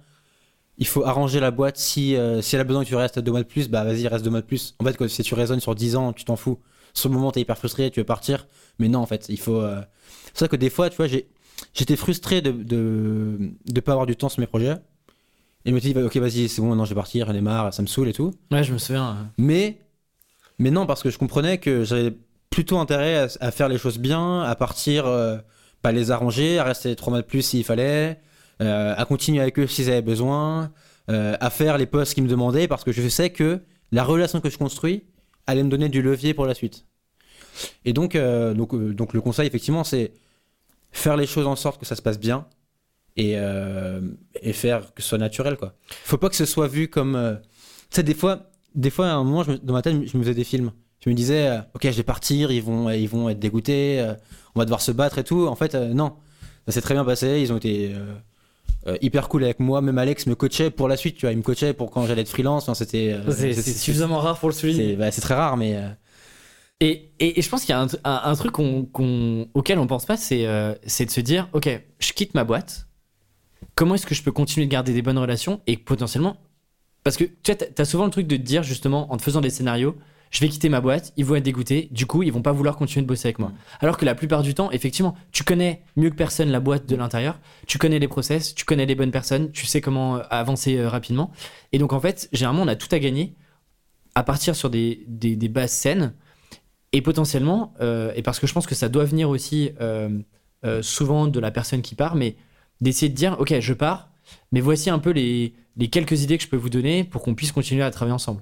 Et tu vois, faire un peu cette démarche un peu proactive de ne pas laisser de potentiellement le client, enfin l'entreprise à réfléchir là-dessus, mais plus de se dire, bah voilà, je pars, mais moi j'aimerais euh, continuer de travailler avec vous, et voilà un peu les sujets sur lesquels je pourrais vous accompagner, potentiellement une journée ou deux journées par semaine. Euh, je pense que c'est gagnant-gagnant, et, en fait ça arrange tout le monde, tu vois.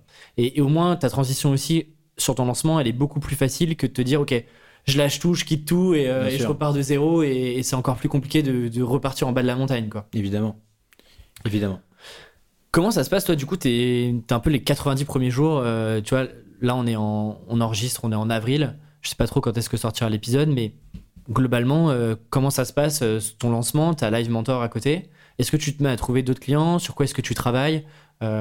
Tu parles un petit peu de, on- rapidement de positionnement. de- Est-ce que ça, c'est des sujets que tu abordes, que tu as eu le temps d'aborder pour l'instant ou pas Alors, effectivement, en me lançant, déjà, je savais que j'avais Live Mentor comme client. On s'était mis d'accord pour bosser euh, pendant trois mois ensemble. Euh, et après, on réévaluerait s'il y a toujours besoin. Mais j'avais, entre guillemets, déjà cette sécurité-là. Ensuite, et ça revient encore une fois à tout ce que je te disais avant, dans tout ce que j'ai fait avant, j'ai construit de la crédibilité, j'ai construit des choses pour que la transition soit la plus smooth possible et soit la moins brutale. Et donc, par exemple, c'est tout con, mais tu vois, j'avais déjà écrit deux livres. Et donc, euh, tous les mois, j'avais un virement de Amazon, même négligeable, hein, c'était peut-être 200 balles, mais j'avais déjà ça, tu vois, en plus. Et qui allait, continuer à tourner. Donc, de vente de livres. Comme j'écrivais beaucoup, j'avais également régulièrement des gens qui me contactaient pour des missions en freelance. Je les prenais pas, je les refilais bah, à toi ou à d'autres gens, mais j'avais déjà ce sentiment que le jour où j'allais partir, ça allait aller en fait. J'allais pas avoir besoin de prospecter. Et il se trouve que j'ai un client qui m'a contacté en novembre, donc euh, je savais que j'allais partir en décembre. Je lui aurais dit non euh, autrement, mais là je lui ai dit ok, faisons un test, mettons-nous d'accord, et comme ça je savais que d'ici janvier, avec ce client, ça allait être prêt et ça allait pouvoir tourner. Et donc tu vois, je me lance en janvier, en sachant que dès novembre j'ai déjà deux clients déverrouillés. Donc, Et c'est-à-dire que tu as mis de l'effort avant de te lancer, en bossant bah, potentiellement le soir, le week-end, comme tu le faisais avant, oui, oui. euh, où tu as mis de l'intensité pendant une période donnée pour te dire, OK, là, je, je- je sacrifie un peu euh, d'autres choses, mais euh, ça me permet d'être plus serein euh, et de me lancer en ayant déjà une base de clients et surtout une base de revenus. Bah, ce lancement, il m'a. En gros, j'ai pris 4 ans à le préparer, quoi. Si je- en fait, il a démarré le jour, je le savais pas encore, mais il a démarré le jour où j'ai commencé à écrire. Et tout ce que j'ai fait ensuite, ça m'a construit, Mm. encore une fois, ma crédibilité, et ça a construit tout ce que j'ai, le momentum pour que le moment où je me lance, ok, c'est bon. Et ensuite, donc j'avais deux clients. En avril, en, pardon, en janvier, j'ai lancé Sauce Writing, mais on va peut-être en venir euh, plus tard. Ouais. Mais du coup, je l'ai lancé en écrivant un gros article sur mes deux ans chez Live Mentor. Et cet article-là m'a généré, je pense, 6 ou 7 demandes de mission directe. Donc 6 ou 7 boîtes qui m'ont contacté en me disant Et le Valentin, on veut, qu'on- on veut que tu écrives pour nous. Et encore une fois, je le redis parce que je l'avais pensé aussi pour ça. J'avais pensé que cet article allait faire levier sur mes deux ans avant, sur ce que j'avais appris, et qu'il allait donner envie à des gens que j'écrive pour eux. Et en fait, ce qui fait que j'ai, pour l'instant, j'ai pas prospecté une seule fois, et je prends uniquement les missions qu'on me demande. J'ai dit non à quelques missions parce que bah, euh, mon temps est, ce qu'il est et on peut pas bosser plus que 24 heures dans une journée, mais voilà. Et, et en fait, j'ai continué à publier des articles, je continue à avoir des gens qui me contactent, euh, mais, mais je prospecte pas. Et, et après, ton autre question, à quel point est-ce que j'ai réfléchi à mon positionnement? Pas du tout. En fait, euh, j'ai pas du tout réfléchi. Enfin, j'ai réfléchi, mais j'ai fait aucun choix et j'ai pas du tout un positionnement qui est clair et tranché. J'ai une expérience de deux ans dans le monde entrepreneuriat slash freelance slash edtech slash marketing. Et donc les missions que je fais sont plus ou moins liées à ça. Parce que c'est ce que j'ai fait avant et parce que c'est le signal, encore une fois, que j'ai renvoyé dans mes articles et dans ce que j'ai fait. Et donc j'attire ça en fait. Mais j'ai pas forcément plus réfléchi. Et dans mes missions, tu vois, je fais aussi bien de l'article de blog que de la séquence email, que de la copie de landing page et de page de vente. Mais euh, Mais j'ai pas envie de me. Pour l'instant, j'ai pas envie trop de me limiter. Et... Et, et je te rejoins complètement. euh, et, et je pense que ça, c'est un truc intéressant. C'est que sur tout ce qu'on peut entendre sur les, les sujets de positionnement et de spécialisation, je pense que c'est important, mais c'est pas indispensable que tu te lances. En revanche, ce qui est intéressant, et c'est ce que tu as fait, et c'est ce que j'ai fait, et c'est ce que d'autres freelances ont fait qui sont passés sur le podcast, c'est d'être aussi super clair sur les compétences Mm. et sur ce que tu peux apporter à tes clients. Tu vois, t'es pas arrivé en disant, bah moi je peux vous aider sur votre marketing Non, bien sûr. tu vois, tu savais que tu pouvais les accompagner sur de la rédaction d'articles de blog, sur des séquences email parce que c'était déjà ce que tu avais fait. Et rien que ça, déjà, ça te permet de pas avoir de positionnement, mais d'avoir un angle sur lequel euh, bah, négocier avec tes clients et attirer tes clients. Et je pense que ça, c'est important pour justement te tester, euh, voir aussi, parce que travailler avec des clients, c'est quand même différent de travailler avec une boîte, je pense que tu peux le confirmer. Ouais, bien sûr. Et je pense que du coup, tu dois avoir cette période-là qui, qui, qui dure plus ou moins longtemps, où tu testes un petit peu des choses. Jusqu'au moment où tu commences à réfléchir, à te dire, ok, est-ce que j'ai envie de continuer à être, euh, à être sur plusieurs sujets? Est-ce que j'ai envie potentiellement de travailler sur, euh, sur euh, un type de boîte bien spécifique, sur, bah, toi, dans, dans, ton cas, par exemple, un type de contenu bien spécifique? Et tu vois, ça, c'est des réflexions qui, à mon avis, arrivent un petit peu après, tu vois. Oui. et c'est là où on rentre dans des sujets de spécialisation, etc., etc., qui, à mon avis, peuvent pas forcément arriver dès le départ, que tu n'as pas forcément d'idée, que tu n'as pas encore testé tes hypothèses, est-ce que, parce qu'encore une fois, ça marche quand même différemment avec des clients. Je suis d'accord. Et du coup, moi, l'autre réflexion que j'ai actuellement, c'est effectivement, je comprends tout ce que tu dis et je comprends l'importance de se spécialiser, d'avoir une niche très précise, mmh. d'avoir un positionnement euh, assez fin. Mais le freelancing, pour moi, c'est pas le, le endgame. Tu vois, c'est pas, le, c'est pas là où, où j'ai envie de, de, construire et de bâtir quelque chose. Moi, ce qui me fait kiffer, c'est plutôt développer mes projets pour moi. Alors, bien sûr, je mets, des... je mets un petit astérix. pour l'instant, je suis très content de faire du freelance parce que ça me ça m'apprend plein de trucs. Je parle à des clients, je négocie, je fais des, je bosse sur des projets sur lesquels j'aurais pas bossé autrement. Je, ça t'apporte une diversité, je trouve, qui est hyper intéressante et qui est hyper enrichissante. Mais moi, ce qui me fait kiffer, c'est plutôt mes projets perso. Et, euh, et en fait, je préfère dédier mon temps et mon énergie à ça et me dire, ok, sur les freelances, peut-être que je pourrais me pricer plus cher, peut-être que je pourrais euh, faire des missions euh, plus intéressantes potentiellement. Mais ça me va très bien d'avoir un truc qui tourne sans que j'y mette trop d'efforts. Il y a des missions qui viennent à moi, je prends ce qui vient à moi. Par contre, mon effort et mon attention, je le mets sur mon projet d'à côté. Mais c'est. Je trouve ça vraiment intéressant. Euh, c'est vrai que je ne l'ai pas trop abordé avec, avec deux invités sur le podcast. Ce de jusqu'où tu te vois en freelance, en fait. Et je sais que c'est pas mal de questionnements qu'on a. Hmm. De se dire, bah est-ce que effectivement c'est une fin en soi? Moi, je suis un peu comme toi où je me dis c'est pas une finalité, euh, mais j'y vois un levier assez intéressant pour un euh, super levier. pour être sur potentiellement d'autres missions euh, et, et, mais tu vois, je, me pose quand même la question. Je sais pas si pour beaucoup de freelance c'est une fin en soi, tu vois. Parce que j'ai l'impression, en tout cas, alors peut-être que je suis biaisé, et d'ailleurs je serais, je serais curieux d'entendre de, certains auditeurs, n'hésitez pas à, à m'en parler, mais je suis peut-être biaisé, mais tous les, invités que j'ai eu sur le podcast, j'ai l'impression qu'il y a une vision un peu plus long-termiste de, tu vois, beaucoup ont des projets à côté et beaucoup cultivent ce truc de, euh, je mets pas tous mes œufs dans le même panier qu'est le freelancing, mm. mais euh, euh, bah, je développe d'autres compétences à côté. Je pense à Geoffrey qui, prend des cours sur la permaculture sur, sur d'autres sujets et donc qui profite de, de, l'argent qu'il a et du temps qu'il a pour faire autre chose. D'autres qui lancent des projets en lien avec leur activité qui sont indépendants, etc. Donc tu vois, je sais pas si s'il y a beaucoup de, de, freelance pour qui euh, c'est vraiment une fois en soi et ils y dédient, euh, euh, ils veulent y dédier, tu vois, une partie de leur vie. Je pense que le freelancing, c'est quand même assez épuisant.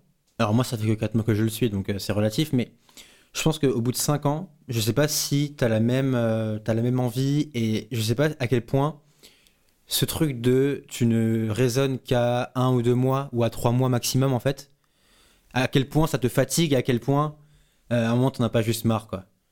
Et, je pense que c'est c'est personnel à chacun. Il y a des gens, je pense, à qui ça convient très bien et à qui, euh, qui, se disent je suis freelance, je travaille peut-être un peu moins, je gagne un peu plus d'argent, ça me va très bien et je me, me pose pas de questions.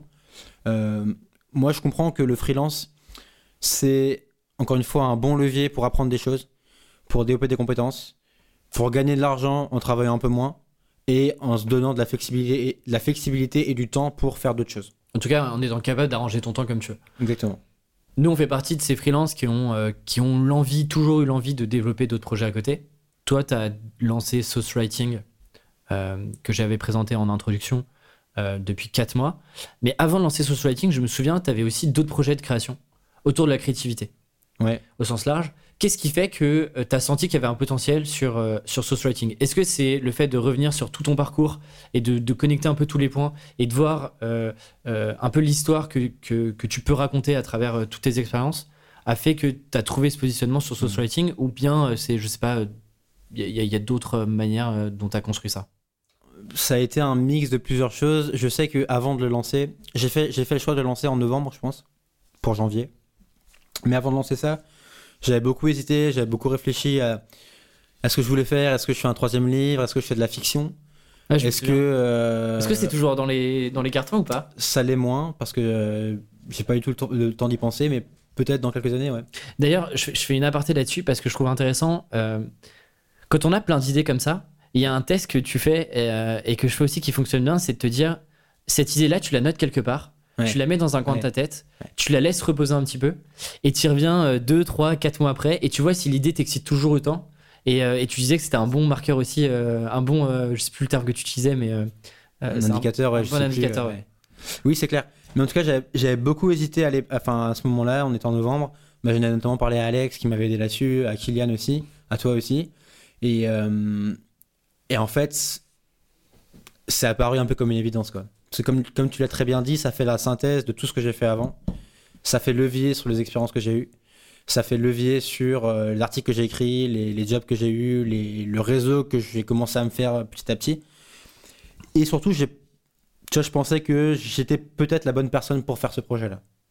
Et j'avais acquis, assis, euh, j'avais une jauge suffisamment élevée de crédibilité pour me dire, ok, les gens vont me faire confiance si je parle de ça.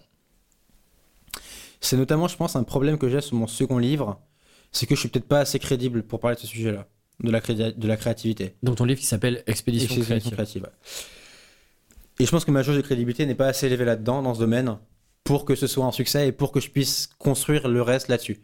En revanche, l'écriture, je pense que je, je suis beaucoup plus pertinent et je suis beaucoup plus euh, voilà, crédible, encore une fois, pour en parler, pour l'aborder et pour aider d'autres gens à suivre ce même chemin. Et parce que bah, j'avais plein de gens qui me contactaient là-dessus aussi, donc encore une fois, le marché m'envoyait des signaux. C'est intéressant ce que tu dis. Ça veut dire qu'en gros, euh, donc ton deuxième bouquin qui s'appelle Expédition créative, je mettrai les liens euh, dans la description, mais en gros, dis-moi si je me trompe, mais euh, normalement je me tromperai pas parce que je l'ai lu. Tu l'as relu. Mais l'idée, c'est d'expliquer un petit peu euh, à quoi ressemble le parcours d'un projet créatif, enfin Ouais. d'un projet quel qu'il soit, Oui. et quelles sont les différentes phases qu'on traverse Oui. et comment les surmonter. Oui. Et c'est un peu euh, sous forme de grands principes, de grandes idées que, que tu publies euh, au fur et à mesure. Du coup, quand tu as pensé ce livre-là, tu l'as aussi pensé en effet de levier en disant potentiellement demain, j'aimerais créer un projet autour du thème que tu abordes, qui est la créativité au sens large. Ce qui est intéressant, c'est que du coup, c'est bien le cas. Ouais, c'est ça. Et tu te rends compte que finalement, t'as peut-être pas suffisamment de crédi- crédibilité et de légitimité pour parler de ce sujet-là. Ouais. Et plutôt que de dire, ok, bah en gros, c'est un projet que, ok, il est fait, il est terminé, bah, t'as retourné le projet en te disant, euh, si je vois la, la- la deuxième couche qui est bah, justement l'écriture du livre, le processus Mm. d'écriture, bah, c'est là-dessus qu'en fait, je vais pouvoir euh, Ouais. faire effet de levier versus le thème du livre. Ouais. Et ça, c'est intéressant. Je trouve que dans n'importe quel projet, il n'y a pas que la phase, euh, la, la phase émergée sur laquelle tu peux communiquer euh, et sur laquelle tu peux faire effet de levier, mais il y a aussi bah, toute la partie, bah, là, pour le coup, tout le processus où tu peux y retrouver plein plein de bonnes pratiques et de bonnes choses que tu vas pouvoir utiliser euh, plus tard. Quoi. Et c'est pour ça que le fait de faire des projets, c'est hyper important. Parce que même si ça ne, Mm.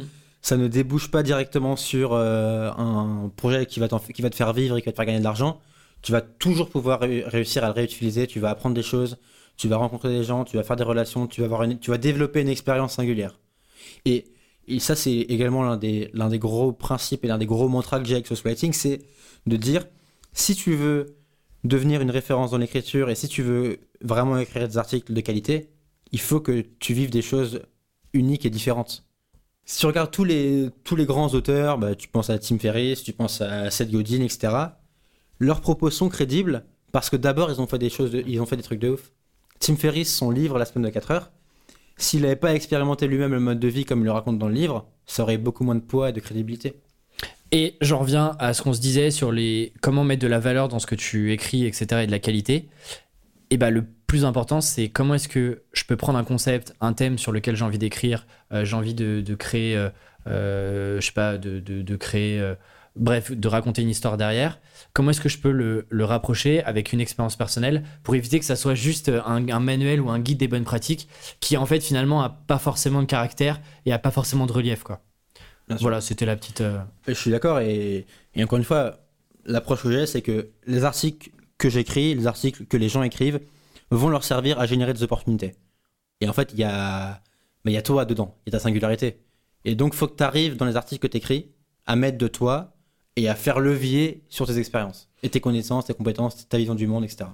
sur ce projet-là, Sauce Writing, tu commences de zéro, enfin, tu commences de zéro sur ce projet-là, bien sûr. On, comprend que les quatre dernières années euh, ont, Ouais. ont largement amorcé le projet. Ouais.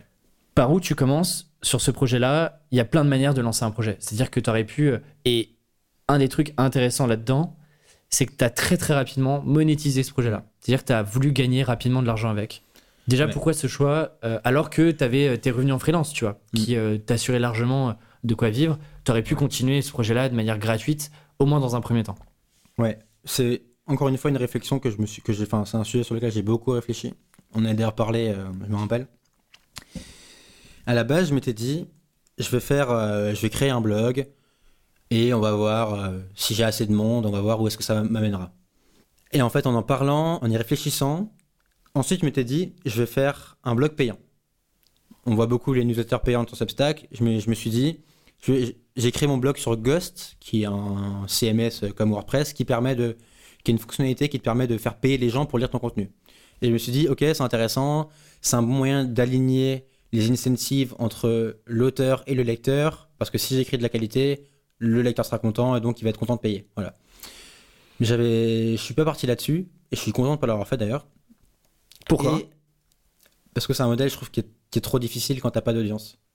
C'est-à-dire de, de faire payer pour le contenu que tu proposes. Ouais, c'est ça. Je pense que ça marche et c'est un modèle qui est incroyable quand tu as déjà suivi par des dizaines de milliers de personnes parce que tu sais que tu vas en convertir peut-être entre 2 et 5% et donc que cette- ces 2% vont te ramener assez d'argent pour vivre tous les mois.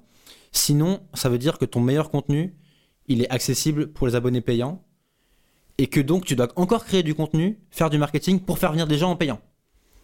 Et en fait, le but de ton contenu, c'est quand même qu'il se diffuse, que les idées se partagent et qu'il soit lu. Et que donc, si tu as 50 personnes qui payent pour ton contenu, à 5 euros par mois, donc tu fais, euh, je sais pas, à moins de 300 euros, en fait, ton meilleur contenu, il n'y a que 50 personnes qui peuvent le lire. Mais tu dois encore mettre de l'effort pour faire du bon contenu, pour attirer d'autres gens qui vont s'abonner.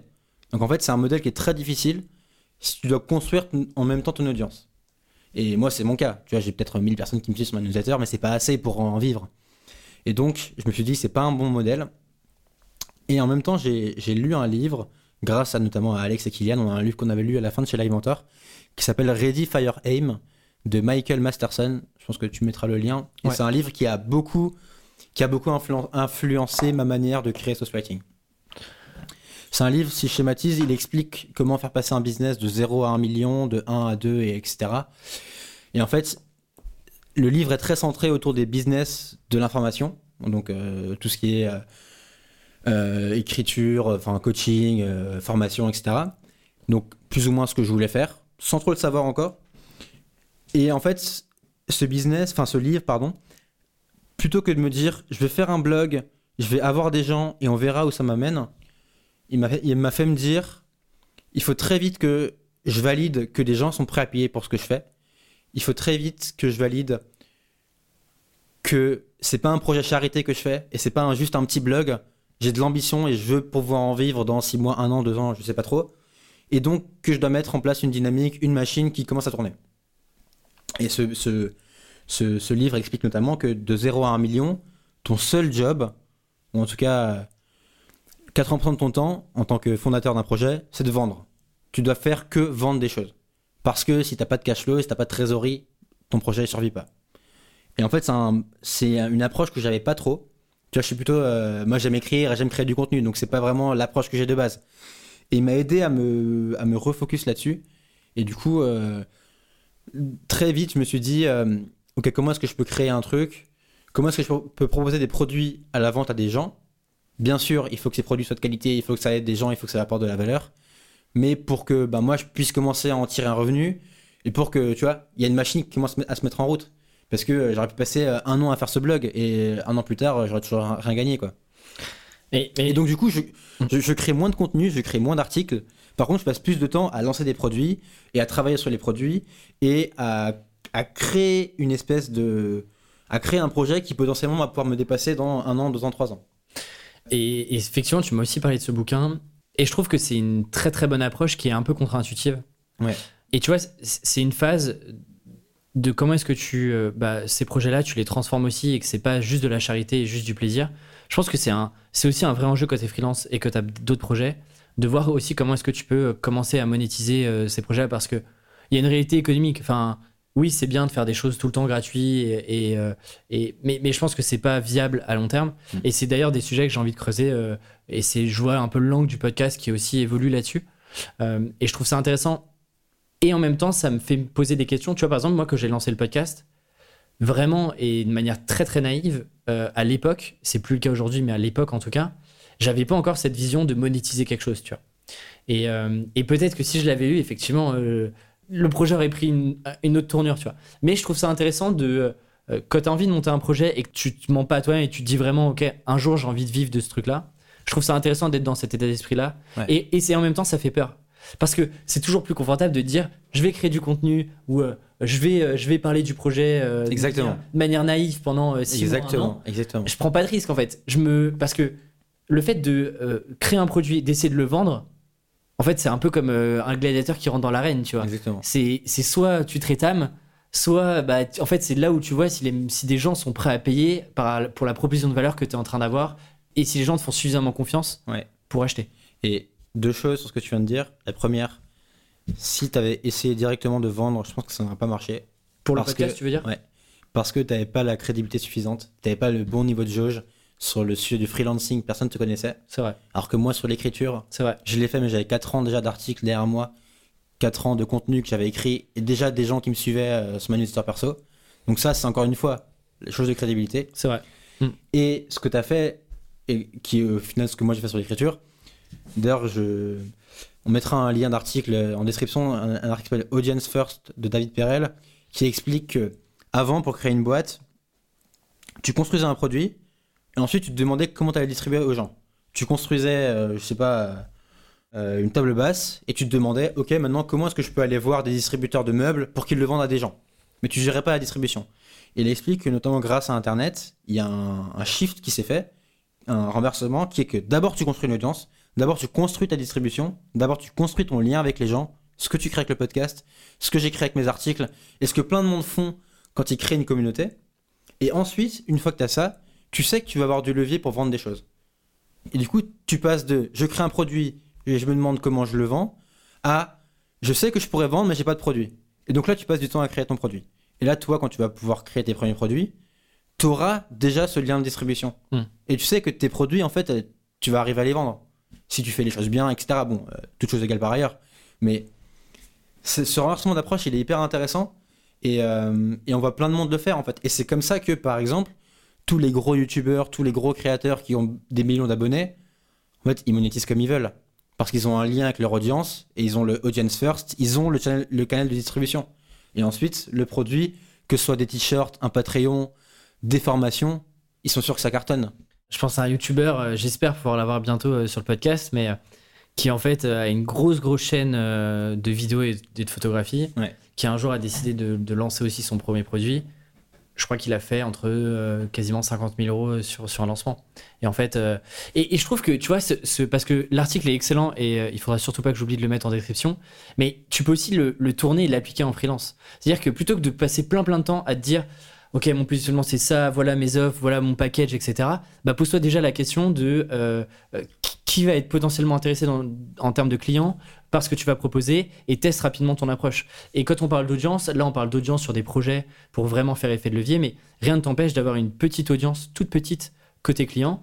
Euh, par exemple, je vois, et je sais pas pourquoi, c'est beaucoup de designers qui font ça, qui en fait, leurs clients et des prospects potentiels les mettent dans une newsletter et tous les mois, Hmm. font un petit, un petit update, comme s'ils envoyaient un mail, mais voilà, ils disent voilà un peu mes projets, euh, voilà, voilà ce que j'ai fait, euh, j'ai encore un peu de disponibilité, voilà sur quoi je peux travailler, etc.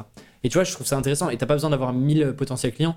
La preuve, c'est qu'en freelance, globalement, quand t'as 3-4 clients euh, dans le mois, bah, t'es vite, euh, Ça, vite, ça suffit, euh, vite full time. T'es full time, ouais.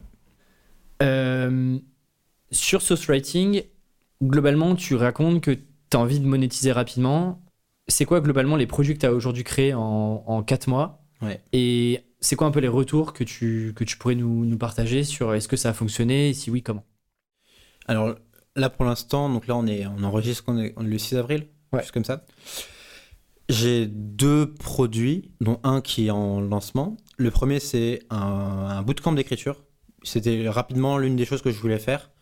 Au début je voulais le faire en présentiel et je le ferai sûrement en présentiel, à savoir euh, on va se louer une baraque pendant 4 jours, on va écrire un article là tous ensemble. Donc c'est ça va être trop cool je pense. Mais euh, du coup ça je le fais en version en ligne et donc c'est je propose aux gens d'écrire un article de 2000 mots en 10 jours. Et moi, je structure les 10 jours avec quatre échanges en live sur Zoom où je partage mes méthodes et on fait un point euh, tous les tous les trois jours sur les avancées, ce qu'il y a à faire ensuite et surtout ce qui est intéressant. Et je m'en suis rendu compte, la valeur c'est quand la communauté se met vraiment en route et que les gens échangent entre eux. Ce qui a de la valeur, c'est quand tu partages ton idée d'article et quand tout le monde te dit ah tiens pense à ça, re- regarde ça, lis ce truc là, et là ça crée des des mélanges d'idées qui sont hyper intéressants. Et c'est pour ça que le format bootcamp est intéressant. Je réunis cinq auteurs, donc c'est un petit groupe. Tout le monde se connaît à la fin. Tout le monde voit l'article des autres. Et du coup, ça crée une émulation qui est trop cool. Donc ça, j'en ai fait deux. J'ai fait deux sessions payantes à une cinquantaine d'euros. Donc deux fois, euh, il y a eu 5, 5, 5 et 7 personnes. Donc ça, ça valide que les gens sont prêts à payer. Une première fois, tu vois, je gagne pas d'argent, je gagne 200 euros. Et j'y passe euh, beaucoup plus de temps que... Enfin, je perds de l'argent, mais en soi, c'est pas grave. Je valide que je suis la bonne personne pour le faire, qu'ils estiment que je suis la bonne personne pour le faire, et que ça tourne, et qu'ils sont prêts à payer. Très bien. J'en organise un troisième là, euh, euh, qui démarre demain d'ailleurs, avec encore 5 participants, où là j'ai pu augmenter les prix, vu qu'au début c'était en prix bêta pour que je teste le format, là je vois que le format est bon, là maintenant je me dis ok ça va un peu plus cher quand même, parce que comment passe quand je- même beaucoup de temps. Et puis comment je l'industrialise aussi un Exactement. peu. Et en parallèle, effectivement, tu fais bien de le dire, j'essaie de créer des process pour le jour où peut-être que je recruterai quelqu'un, eh bien, euh, tout est processisé et je documente et j'essaie de documenter tout ce que je fais. Mon premier produit est le bootcamp d'écriture.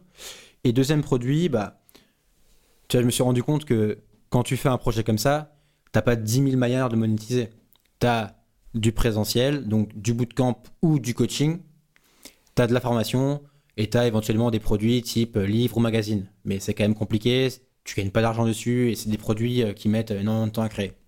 Et donc, euh, j'ai commencé à créer un cours sur un format de formation traditionnelle, à savoir, je tourne des vidéos et tu as accès avec la communauté. Et donc là, pareil, je me suis dit que plutôt, plutôt que de me dire, je vais tout créer et ensuite, je vais voir si des gens sont intéressés pour l'acheter, j'ai créé une page, euh, une page de vente, une page d'inscription, sur laquelle je présente l'approche, je présente le programme, je présente les vidéos qu'il va y avoir, mais par contre, je tourne rien. Je passe pas de temps sur euh, les vidéos. Et je- j'envoie un email à ma base en leur disant, si vous êtes intéressé, s'il y a au moins 15 personnes qui achètent en précommande, eh bien, je tourne les vidéos. Et vous les aurez d'ici un mois, en gros. Et donc, du coup, j'ai fait ça. Pareil, j'ai encore une fois validé que des gens étaient prêts à payer, que le format plaisait, que l'angle plaisait. Toi, j'ai fait 25 inscrits en quelques heures, donc trop content. Euh, ça m'a, j'étais un peu anxieux, mais ça m'a grave rassuré. Ça Je m'a. me souviens, on était ensemble à. On était à Bali. D'ailleurs. Et ça m'a conforté dans l'idée que j'allais dans le bon sens et qu'encore une fois, ce que je construisais était, était positif. Et donc là, j'ai tourné les vidéos et là, je prépare le lancement. Euh, je sais pas quand l'épisode sortira, peut-être que ça sera sorti ou pas, mais je prépare le lancement pour, euh, encore une fois, avoir des gens, continuer à, à faire de l'argent tout en apportant de la valeur aux gens. Parce que, tu vois, le but, c'est pas que moi je gagne de l'argent, c'est que je gagne de l'argent parce que les gens profondément, je les aide et parce que profondément, ils trouvent de la valeur dans ce que je fais. Et ensuite, euh, le but c'est que bah, je pense organiser un bootcamp tous les mois. Et ensuite, il faudra voir euh, en termes de formation, qu'est-ce que je peux relancer, est-ce que je peux, euh, faudra voir ce que je peux faire quoi. Et hum, sur les, sur les formats, c'est-à-dire sur les. C'est des packages qui sont globalement. Le bootcamp aujourd'hui, il est à 120, Ouais, entre 100 et 200 euros globalement. Ouais. Et la formation également. Oui. Est-ce que c'est une volonté de. euh, Tu vois, tu as un peu aussi deux écoles là-dessus où tu aurais pu, par exemple, même lancer un produit plus cher, toujours en, en lancement inversé, c'est-à-dire euh, attendre que euh, des personnes euh, commandent, entre guillemets, la formation. Est-ce qu'il y avait une réflexion derrière de dire je lance d'abord des petits produits avant potentiellement, je sais pas, hein, mais de lancer des produits euh, un peu plus chers en termes de prix? Ouais. Pareil, une réflexion que j'ai eue. Un sujet qui est, pas simple, je sais pas s'il y a une bonne réponse. Déjà, la première chose, c'est que quand tu vends un truc, c'est dur de mettre un prix cher. Enfin, tu sais, t'es toujours tenté de dire euh, Ouais, non, mais c'est abusé si je mets ce prix-là. euh, Enfin, je veux quand même que les gens achètent et je veux pas non plus qu'ils pensent que je me gave, tu vois. Donc, tu mets un prix euh, peut-être un peu trop bas, mais c'est comme ça que progressivement tu peux l'augmenter pour finalement trouver le bon prix. Mais ensuite, encore une fois, je pense que j'ai été influencé par Ready Fire Aim, que je mentionne à nouveau, mais qui explique que, de 0 à 1 million, donc la première marche, dans laquelle il faut vendre euh, la de ton temps, le but c'est pas de vendre peu de volume à un prix très cher, mais de faire l'inverse. De vendre beaucoup de volume à un prix faible. Donc du coup, j'ai pris le choix de faire un prix un peu, un peu no-brainer. 100 balles, c'est pour moi c'est acceptable. 500 balles, c'est il faut les sortir quoi, c'est c'est difficile. Même moi, je sais pas si je les sortirais. Et donc je me suis dit, je préfère avoir beaucoup de clients. Tu vois, si je fais le même CA, je préfère avoir plein de clients à des prix pas chers que peu de clients à des prix chers. Parce que tous les clients que tu as au prix pas cher, tu vas pouvoir créer une relation avec eux, tu vas, ils vont pouvoir te connaître, ils vont pouvoir ben, kiffer ce que tu fais ou pas, hein, mais le but c'est quand même qu'ils ont de la valeur. Donc s'ils ont de la valeur, potentiellement bah, tu as plus d'ambassadeurs et tu as plus de gens qui vont, faire du- qui vont réacheter chez toi potentiellement. Ok, ça. Donc tu, tu crées un truc, euh, un cercle plus vertueux. Et donc c'est pour ça que là je fais le choix de prendre des produits qui sont par rapport au marché de la formation où on voit du 1000, 2000 euros, 100 euros, 200 euros, ça reste pas très cher. Je pourrais certainement monter les prix, mais c'est pas forcément mon envie. Et encore une fois, j'aimerais plus avoir plein de clients, créer un lien avec eux, les accompagner, prendre du temps pour les accompagner personnellement, tu vois. Euh, c'est peut-être contradictoire ce que tu viens de dire. Ouais, parce mais, que en fait, je pense à Stan Leloup de Marketing Mania qui est déjà passé sur le podcast et avec qui on avait discuté de ça. Et lui a une approche différente. Il y a- Ouais. Encore une fois, je pense qu'il n'y a pas de, de bonne, de bonne manière, mais je trouve ça intéressant de confronter les idées. Où lui, il se dit c'est plus simple de vendre un produit plus cher à une petite audience, c'est-à-dire à, à peu de personnes, parce que du coup, ton effort de, de vente, il est moins élevé. Et en parallèle de ça, du coup, tu peux avoir une relation plus proche parce qu'ils sont potentiellement Oui. moins nombreux. Je sais pas s'il y a une manière plus simple de démarrer, tu vois. Euh, parce que, encore une fois, on voit tout et son contraire et il n'y a pas une seule méthode qui marche. Bien sûr. Euh, Mais je sais pas si mon approche est meilleure qu'une autre. euh, pour le savoir, il aurait peut-être fallu que, que je teste un autre produit beaucoup plus cher et qu'on voit les résultats. Mais en tout cas, moi j'ai fait le- ce choix-là. Le choix de, bah, de Stan euh, bah, lui donne raison aussi, vu qu'il a, il a quand même réussi à créer un truc. Je me dis quand même que, encore une fois, on revient à la crédibilité. Euh, et que bah, pour vendre un produit à 800 euros, il faut quand même que tu aies une sacrée crédibilité auprès des gens, surtout en B2C. C'est pas rien, quand c'est les gens qui payent de leur poche, il faut que le mec ait confiance en toi. Moi, je me suis dit, je préfère avoir un, avoir un truc où euh, j'ai des produits euh, pour le prix est un peu no-brainer. Tu vois, je me dis, Mm, mm, ok, le prix n'est pas un frein. Et du coup, mon, mon rôle, c'est plutôt juste de le convaincre qu'il va avoir de la valeur, il va trouver Mm. un truc intéressant. Et d'avoir plusieurs produits pour que potentiellement, si, le, si la personne est intéressée, ben, elle puisse acheter deux, trois trucs. quoi. Mais peut-être que dans six mois, euh, je te redirai l'inverse. Hein. Je sais pas, mais en tout cas, c'est l'approche que j'ai prise, influencée par Ready Fire Aim. Euh, mais peut-être que je pourrais augmenter les prix, hein, je sais pas. bah, écoute, dans un an, tu reviens sur le podcast et puis on voit euh, tous- les produits et comment, comment Sauce Writing a évolué. Ouais. Avant de passer aux dernières questions du podcast, une question qui, euh, qui moi, m'intéresse toujours et qui, et je sais, intéresse pas mal d'auditeurs et d'auditrices, c'est un peu ton organisation, parce que c'est souvent le cas, quand t'es free, t'as souvent d'autres projets, d'autres envies à côté. Est-ce que tu as des manières de, de découper ton temps sur une semaine? C'est-à-dire, est-ce que tu as des jours réservés à tes clients euh, ou des blocs de temps? Ou alors c'est un petit peu, euh, euh, j'allais dire artistique, mais en fait rien à voir. Est-ce que c'est différent? Non, alors j'ai pas de jour dédié à, des- à- du freelancing et à source writing. En revanche, mes journées, j'essaye de me dire le matin, j'ai aucun rendez-vous et je aucun call, rien. J'essaye vraiment de. Je dédie le matin, qui est le moment où je suis le plus productif et je suis le plus euh, Frais frais mentalement, Mhm. aux tâches euh, importantes. Que ce soit sur social writing ou tes Exactement. Donc c'est souvent de l'écriture en fait. Le matin, j'écris parce que bah, c'est là où je suis, encore une fois, je suis plus concentré et parce que c'est ce qui détermine tout le reste. Si j'écris pas, il n'y a, pas de reste. Alors que si j'écris, ben, il y a des emails à faire, il y a euh, Mm. des relances à faire, etc. Donc le matin, j'écris. L'après-midi, je cale mes rendez-vous, si possible en fin d'après-midi. Et, euh, et sinon, ensuite, euh, tu vois, je, fais au plus urgent, quoi. En essayant de me dire, euh, ok, j'ai de la visibilité plus ou moins sur un mois, ce que je vais faire sur le mois. J'aurai telle mission en freelance. Je vais faire tel truc sur Social Writing. Il y aura un bootcamp là, il y aura peut-être un lancement là. Et je m'organise en fonction de ce qui est plus ou moins urgent, quoi. Mais j'ai pas, pas de truc très précis, quoi.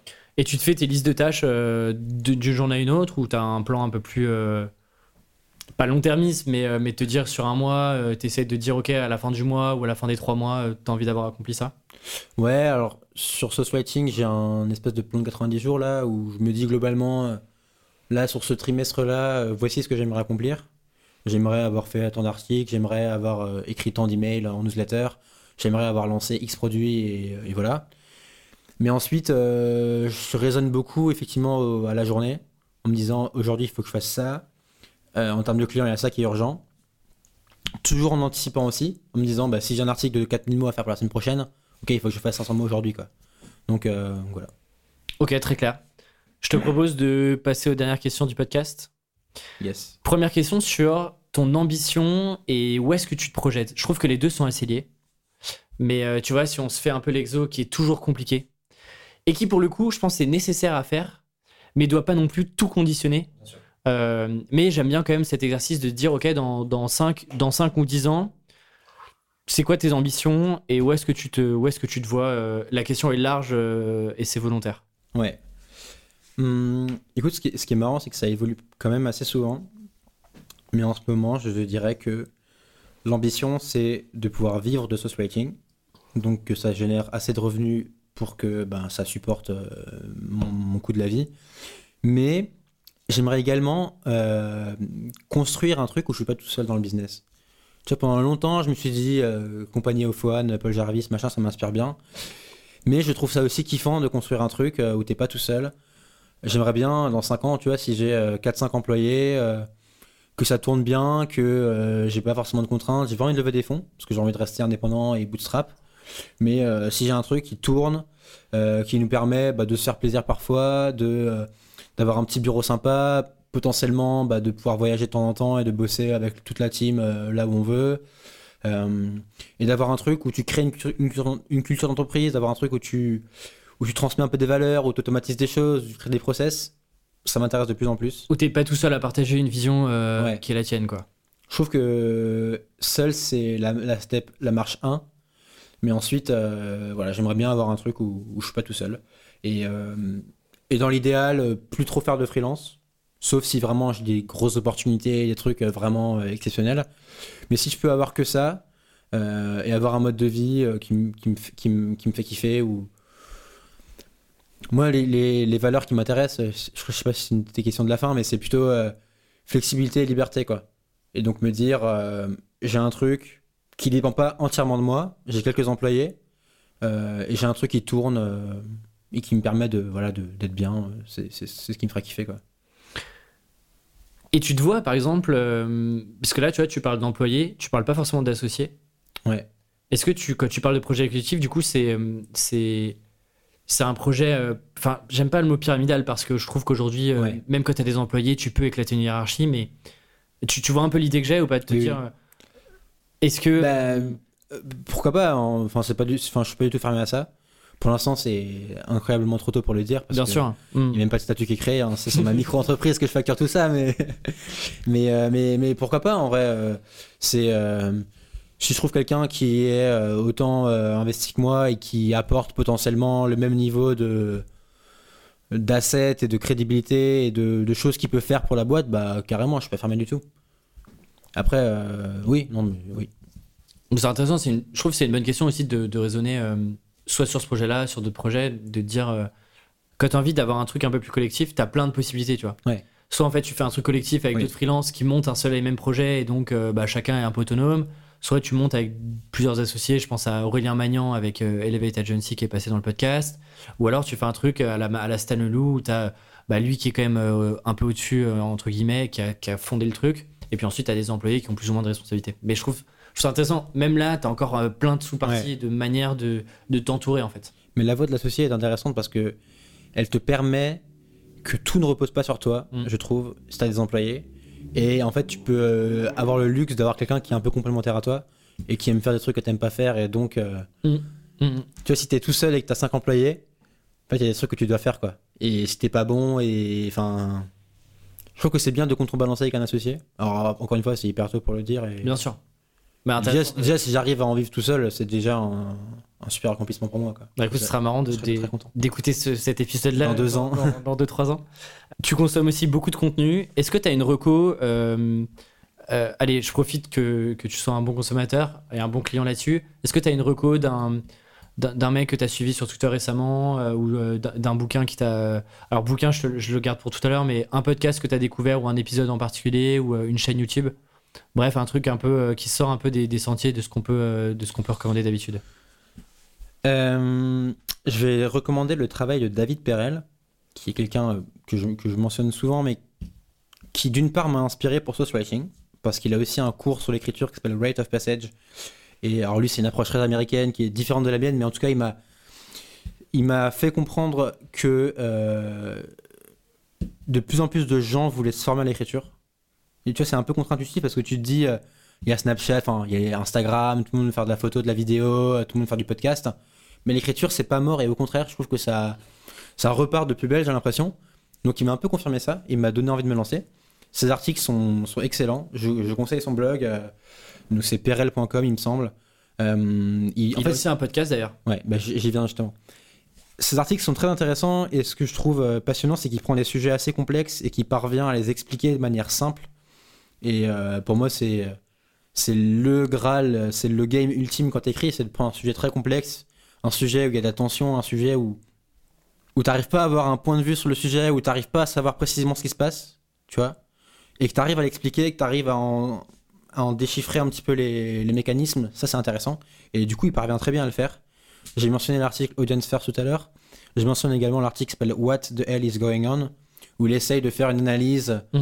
où il mêle euh, analyse de l'éducation, des médias et de la politique, en essayant d'expliquer ce qui se passe. On a l'impression que c'est un gros bordel et on comprend rien à ce qui se passe. Et en fait, il essaie de l'expliquer, et c'est euh, assez brillant. Euh, il a également un podcast qui s'appelle The North Star Podcast, et je recommande l'épisode avec Adam Robinson, qui s'appelle Searching for Secrets. Qui est excellent. Ouais, je D'ailleurs, je- c'était. je euh, l'avais recommandé, mais... ouais. euh, C'est toi qui me l'avais recommandé et euh, il est vraiment excellent. Et, et alors, c'est un podcast qui est un peu complexe, mais encore, enfin, ça, s'écoute bien. Et en fait, Adam Robinson, c'est un joueur d'échecs qui va faire plein de trucs. Et il passe euh, d'abord 20 minutes à essayer de d'expliquer quelles leçons et comment est-ce que tu peux appliquer les leçons que tu as aux échecs à la vie. Et quels sont les parallèles, quelles sont les différences. Euh, et en fait, ils arrivent à avoir un niveau d'abstraction qui est assez intéressant. Et ils en comprennent les grands principes et c'est assez passionnant. Et ce qui est dingue, c'est qu'ils ils extrapolent les mécanismes Ouais, et les stratégies que tu peux avoir aux échecs et la manière dont tu construis une partie d'échecs, Oui. globalement, à la vie. avec la manière dont tu dois construire ta carrière et dont Ouais. tu dois construire ton, ta vie et les réflexions que tu peux avoir derrière. Et c'est vraiment. euh, passionnant et il parle, il parle également euh, d'autres sujets. Il parle, euh, ils ont un passage sur pourquoi est-ce que les avions Boeing se crashaient beaucoup il y a quelques années, qui est assez passionnant et assez fascinant. Donc je recommande ce podcast.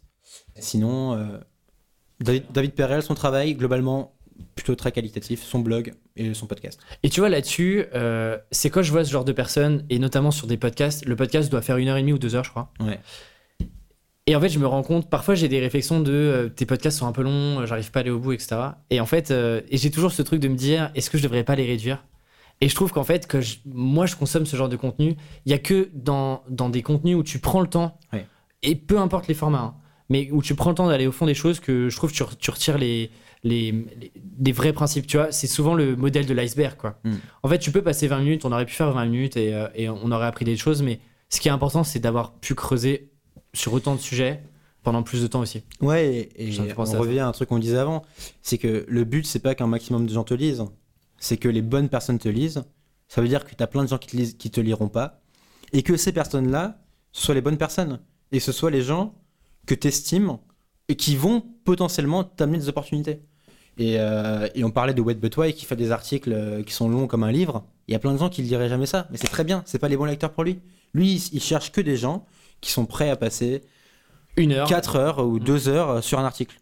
Parce que ces gens-là, déjà, c'est si, si tu es prêt à faire ça, c'est que forcément, euh, c'est un truc que tu fais régulièrement et que donc, que tu es quelqu'un, euh, je vais pas faire de raccourci, mais que tu es quelqu'un euh, de curieux qui a envie d'aller Voilà, chercher des sujets qui, a- un peu du lot. qui a potentiellement un poste intéressant et qui va pouvoir te générer, te générer une opportunité. Mm. Oui, si tu crées du, des contenus euh, courts où tu fais des blagues, oui, il y a plein de gens qui le liront. Mais est-ce que c'est ce que tu as envie d'a- d'avoir comme audience? Tu sais pas. Et le podcast de David Perel, je pense qu'il est pas écouté par beaucoup de monde. C'est pas un podcast qui est très populaire. Genre, je me suis fait la réflexion. Il a très très peu de rating. il a- Voilà. Hein, mais par contre, tout ce qu'il fait, c'est hyper quali. Et les quelques personnes qui doivent écouter, putain, ils doivent se dire, euh, ok, c'est ouf. Et donc, il... voilà. Confiance euh, incroyable euh, envers, envers euh, Perel. Quel est le livre qui t'a le plus marqué, qui a le plus fait un peu électrochoc, à part Ready Fire Aim, qui est le plus récent? Oui, ouais. Est-ce qu'il y a un livre vraiment, euh, soit qui t'a marqué ou que tu, ou que tu recommandes le plus? Euh, en fiction, je vais dire euh, Martin Eden de Jack London, que je sais que tu as aussi lu il y a pas très longtemps. Mais euh, Qui fait partie d'ailleurs de mon, je pense, de mon top 5 euh, de fiction. moi, je pense que c'est la fiction que j'ai le préféré. Ouais, il, y en a, je- il y en a d'autres qui sont que j'ai bien aimé, mais euh, je pense que euh, dur à détrôner. En plus, tu vois, je, je l'ai lu quand j'écrivais mon livre, donc ça me parlait particulièrement. Et euh, donc, fiction passionnante. Je, je sais pas si on va raconter ce que c'est, mais Eh bah, écoute, on va les renvoyer vers l'épisode 1 de Tuk Tuk. Où on parle de. On en parle? Ouais. T'en je- parles? Ouais, je, Ok, je parle de. Et sinon, en non-fiction, je sais pas trop. euh, Il y a plein de livres que j'ai lus qui ont été importants. Euh, je vais en citer un que j'ai pas trop cité encore, qui s'appelle Walking de Robert Caro. C'est Robert Caro, c'est un, un auteur qui a écrit des biographies et, euh, et ce livre, donc Walking, c'est son autobiographie. Donc c'est lui-même qui écrit et qui raconte comment il a écrit ses livres. Robert Caro, dans sa vie, il a écrit un livre qui s'appelle, je sais plus comment il s'appelle, mais c'est un livre sur Robert Moses, qui est en gros le baron Haussmann de New York, et c'est le mec qui a façonné la ville de New York. Et il a écrit une biographie de lui qui fait 1000 pages, et en gros il y a dédié, je crois, 20 ans de sa vie, donc euh, assez... euh, un travail colossal, et on parlait de créer du bon contenu, et on parlait de qu'est-ce que c'est que euh, de faire du bon contenu, bah voilà, c'est poussé à l'extrême ce truc-là, et... Euh, ah, c'est The Power Broker. Exactement. Voilà, Et tu vois, je l'avais devant moi. The Power Broker Ah, de. Robert, de Robert Caro, donc euh, la biographie de Robert Moses, qui, a- Exactement. qui est un espèce de un mafieux politique de New York et qui a créé euh, les routes, les ponts. Enfin, c'est assez incroyable. Et dans le livre, il raconte comment il a fait les recherches, comment il l'a rencontré, etc. Et c'est- ouf. Il raconte comment dans il travaille Dans Walking ou... dans Working. ouais. Ok. Et donc, il a écrit ce livre-là. Il a également écrit la biographie de Lyndon Johnson, qui était un président américain. Et pareil, il a écrit deux tomes qui font 1000 mots chaque, enfin 1000 pages chacun, donc des trucs absolument colossaux. Et d'ailleurs, il dit que sur, euh, je crois qu'il dit que sur euh, The Power Broker, il a, il a écrit un million de mots et qu'il en a supprimé 200 000 à la fin parce que ça lui allait pas. Enfin, C'est monstrueux. c'est un travail de malade mental. Moi, sur mon livre, j'ai 30 000 mots, hein. Non 40 000. C'est monstrueux. hein. Et un million de mots, mais ça me paraît délirant. Et euh, Imagine la, la rapidité à laquelle tu dois exécuter. Enfin, un million. euh, Enfin, si il a passé veux. 20 ans dessus. hein. Ouais, mais même 20 ans, tu vois. Enfin, quand tu y penses, tu, tu passes les 6 mois sur 40 000 mots. Ouais, c'est ouf. Et donc, euh, l'autre livre qu'il a écrit, c'est Lyndon Johnson, la biographie, président américain. Il y a, il y a- il y a deux ou trois tomes. Et pareil, c'est passionnant. Euh, et moi, ce que je trouve ouf, déjà, il partage ses méthodes de recherche. Et ce qui est dingue, c'est de dédier 20 ans de ta vie à quelqu'un d'autre, en fait. Tu passes 20 ans à écrire un livre sur quelqu'un. Et, euh, et je trouve ça incroyable, le niveau de d'implication, le niveau de, de détermination que tu dois avoir pour le faire. Et, et dans le livre, il raconte que bah, son premier livre, qui est The Power Broker, sur. euh, je sais plus comment il s'appelle, j'ai oublié. Sur euh, euh, Robert. Euh, Robert Moses. Voilà. En fait, il est limite à la rue quand il écrit son livre, quoi. Il perd son taf. Enfin, c'est incroyable de te dire je passe 20 ans et je fais un pari hypothétique, je sais pas si ça marchera. D'ailleurs, tout le monde lui disait c'est trop long, personne ne va s'intéresser à, à ce mec-là, tu devrais abandonner. Et il y va. Et en fait, une fois qu'il a fini, il se dit pas ah non, c'est bon, ok, j'ai fini ma vie. Il va le refaire sur, le- sur Johnson. Et Johnson, il va habiter euh, dans, un, dans un de Texas pour vraiment s'immerger, pour rencontrer les gens qui l'ont vu grandir. Euh, incroyable. C'est vous parce que j'ai l'impression que t'as t'as un peu cette fascination pour le, les, les gens qui ont mis tellement d'efforts euh, et d'énergie sur et focalisé sur une seule et même tâche, un seul et même sujet. Je pense à un livre que tu m'avais offert euh, l'année dernière euh, de Les Mémoires d'Adrien, Ah oui, de euh, Yourcenar, Yourcenar, Marguerite Yourcenar. qui a passé aussi, euh, je sais plus combien de temps, Elle a- et qui elle a- disait même qu'elle Elle a mis 28 ans de sa vie à l'écrire. et qu'elle elle, elle en connaissait plus sur Adrien que son père lui-même. Enfin, elle-même. Ouais. Son père, enfin, le, le père de Marguerite Chaussard. Ouais. Pareil, ça c'est c'est aussi une, une des grandes fictions que j'ai aimé, que je pense qu'on peut recommander. Elle, elle a mis 28 ans à l'écrire, je pense qu'elle avait, elle avait 20 ans quand elle a commencé à l'écrire, et elle a fini, bah, à- t'as 50 ans. T'imagines juste le, le gap que c'est? C'est monstrueux. Et- J'ai même du mal à me, à me visualiser ça, le, l'avancé- l'avancement, tu vois. Le... Enfin, c'est ouf, quoi. Imagine juste, tu mets ta vie en pause pour un projet, et tu sais même pas s'il marchera à la fin.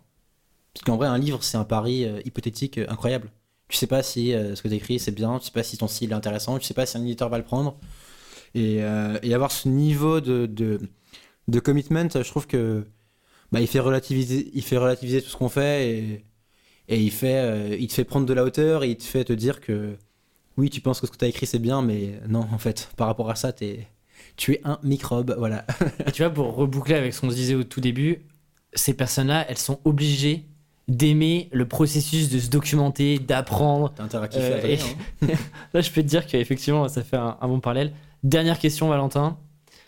Si tu avais un tableau géant visible par le monde entier, qu'est-ce que tu écrirais dessus Très bonne question.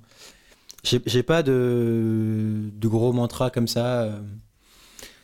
Je dirais que ce qui compte le plus, c'est de faire des choses. c'est con, c'est bateau, c'est redit et redit, mais toutes les bonnes choses viennent parce que tu es en mouvement et parce que t'es pas juste passif à regarder et écouter des trucs. Et parce que euh, t'enclenches une dynamique, tu sais pas trop où tu iras, tu sais pas trop où ça va te mener, tu sais pas trop ce que tu veux faire, mais par contre, c'est en marchant que tu apprends à faire des choses. Et c'est en marchant que tu découvres ton, goût, c'est en marchant que, que tu apprends à courir, que voilà. Euh, je sais pas où je vais avec cette métaphore, mais, mais, euh, mais pour toi c'est pareil. Et en fait, on le voit pour tout le monde. Si tu regardes tous les gens, entre guillemets, qui ont du succès et qui t'inspirent, avant d'avoir un projet à succès, ils ont fait 10 000 trucs avant. Ils ont fait 10 000 trucs qui sont, qui sont allés nulle part. Mais ça leur a pris, ils ont, ça leur a appris, ils ont créé, ils ont mis en place une dynamique. Et, euh, et c'est ce qui a fait que, bah, un jour, en fait, il y a un projet qui a, qui a pris, et voilà. Et, et pour le coup, c'est mon ambition vraiment sincère, euh, parce que d'autres podcasts m'ont tellement aidé et ont tellement aussi façonné une, une partie de moi euh, et la manière dont j'ai envie de réfléchir demain, etc. J'espère qu'à ma toute petite échelle, bah, des personnes qui écoutent ce podcast et suivent le projet, bah, ça va aussi leur donner envie de se mettre aussi en mouvement et de faire des choses et de dépasser euh, ce stade de d'être un peu passif et parfois un peu frustré parce qu'il parce arrive parce que c'était mon cas il y a il y a, il y a, il y a, pas si longtemps que ça. Donc euh, c'est une belle conclusion euh, à cet épisode Valentin. Merci Alexis. Où est-ce qu'on envoie les personnes qui veulent soit te contacter ou alors suivre le projet Social Writing? Le mieux c'est Twitter c'est là où je suis le plus actif et c'est là où, encore une fois, où, je consomme tous mes bons contenus. Mais sinon, euh, socialwriting.com, euh, il y a un petit, un, petit, un petit champ email et vous aurez de mes nouvelles si vous me laissez votre email. Voilà. Super. Écoute, merci euh, beaucoup Valentin pour merci ce, à toi. Cette, ce super épisode et puis je te dis à très bientôt. À très vite. Ciao. Ciao. Si vous êtes encore là, déjà merci. J'espère que l'épisode vous a plu. Alors le meilleur moyen de soutenir Tribu 1D, eh bien c'est de noter le podcast sur votre plateforme préférée, Apple Podcasts, iTunes ou votre application Android. Parlez-en aussi autour de vous, c'est l'un des meilleurs moyens de faire connaître le podcast. Et encore une fois, mille merci pour vos retours et vos encouragements. Tribu 1D est définitivement la meilleure communauté d'indépendants. Et quant à nous, on se retrouve dans 15 jours. Salut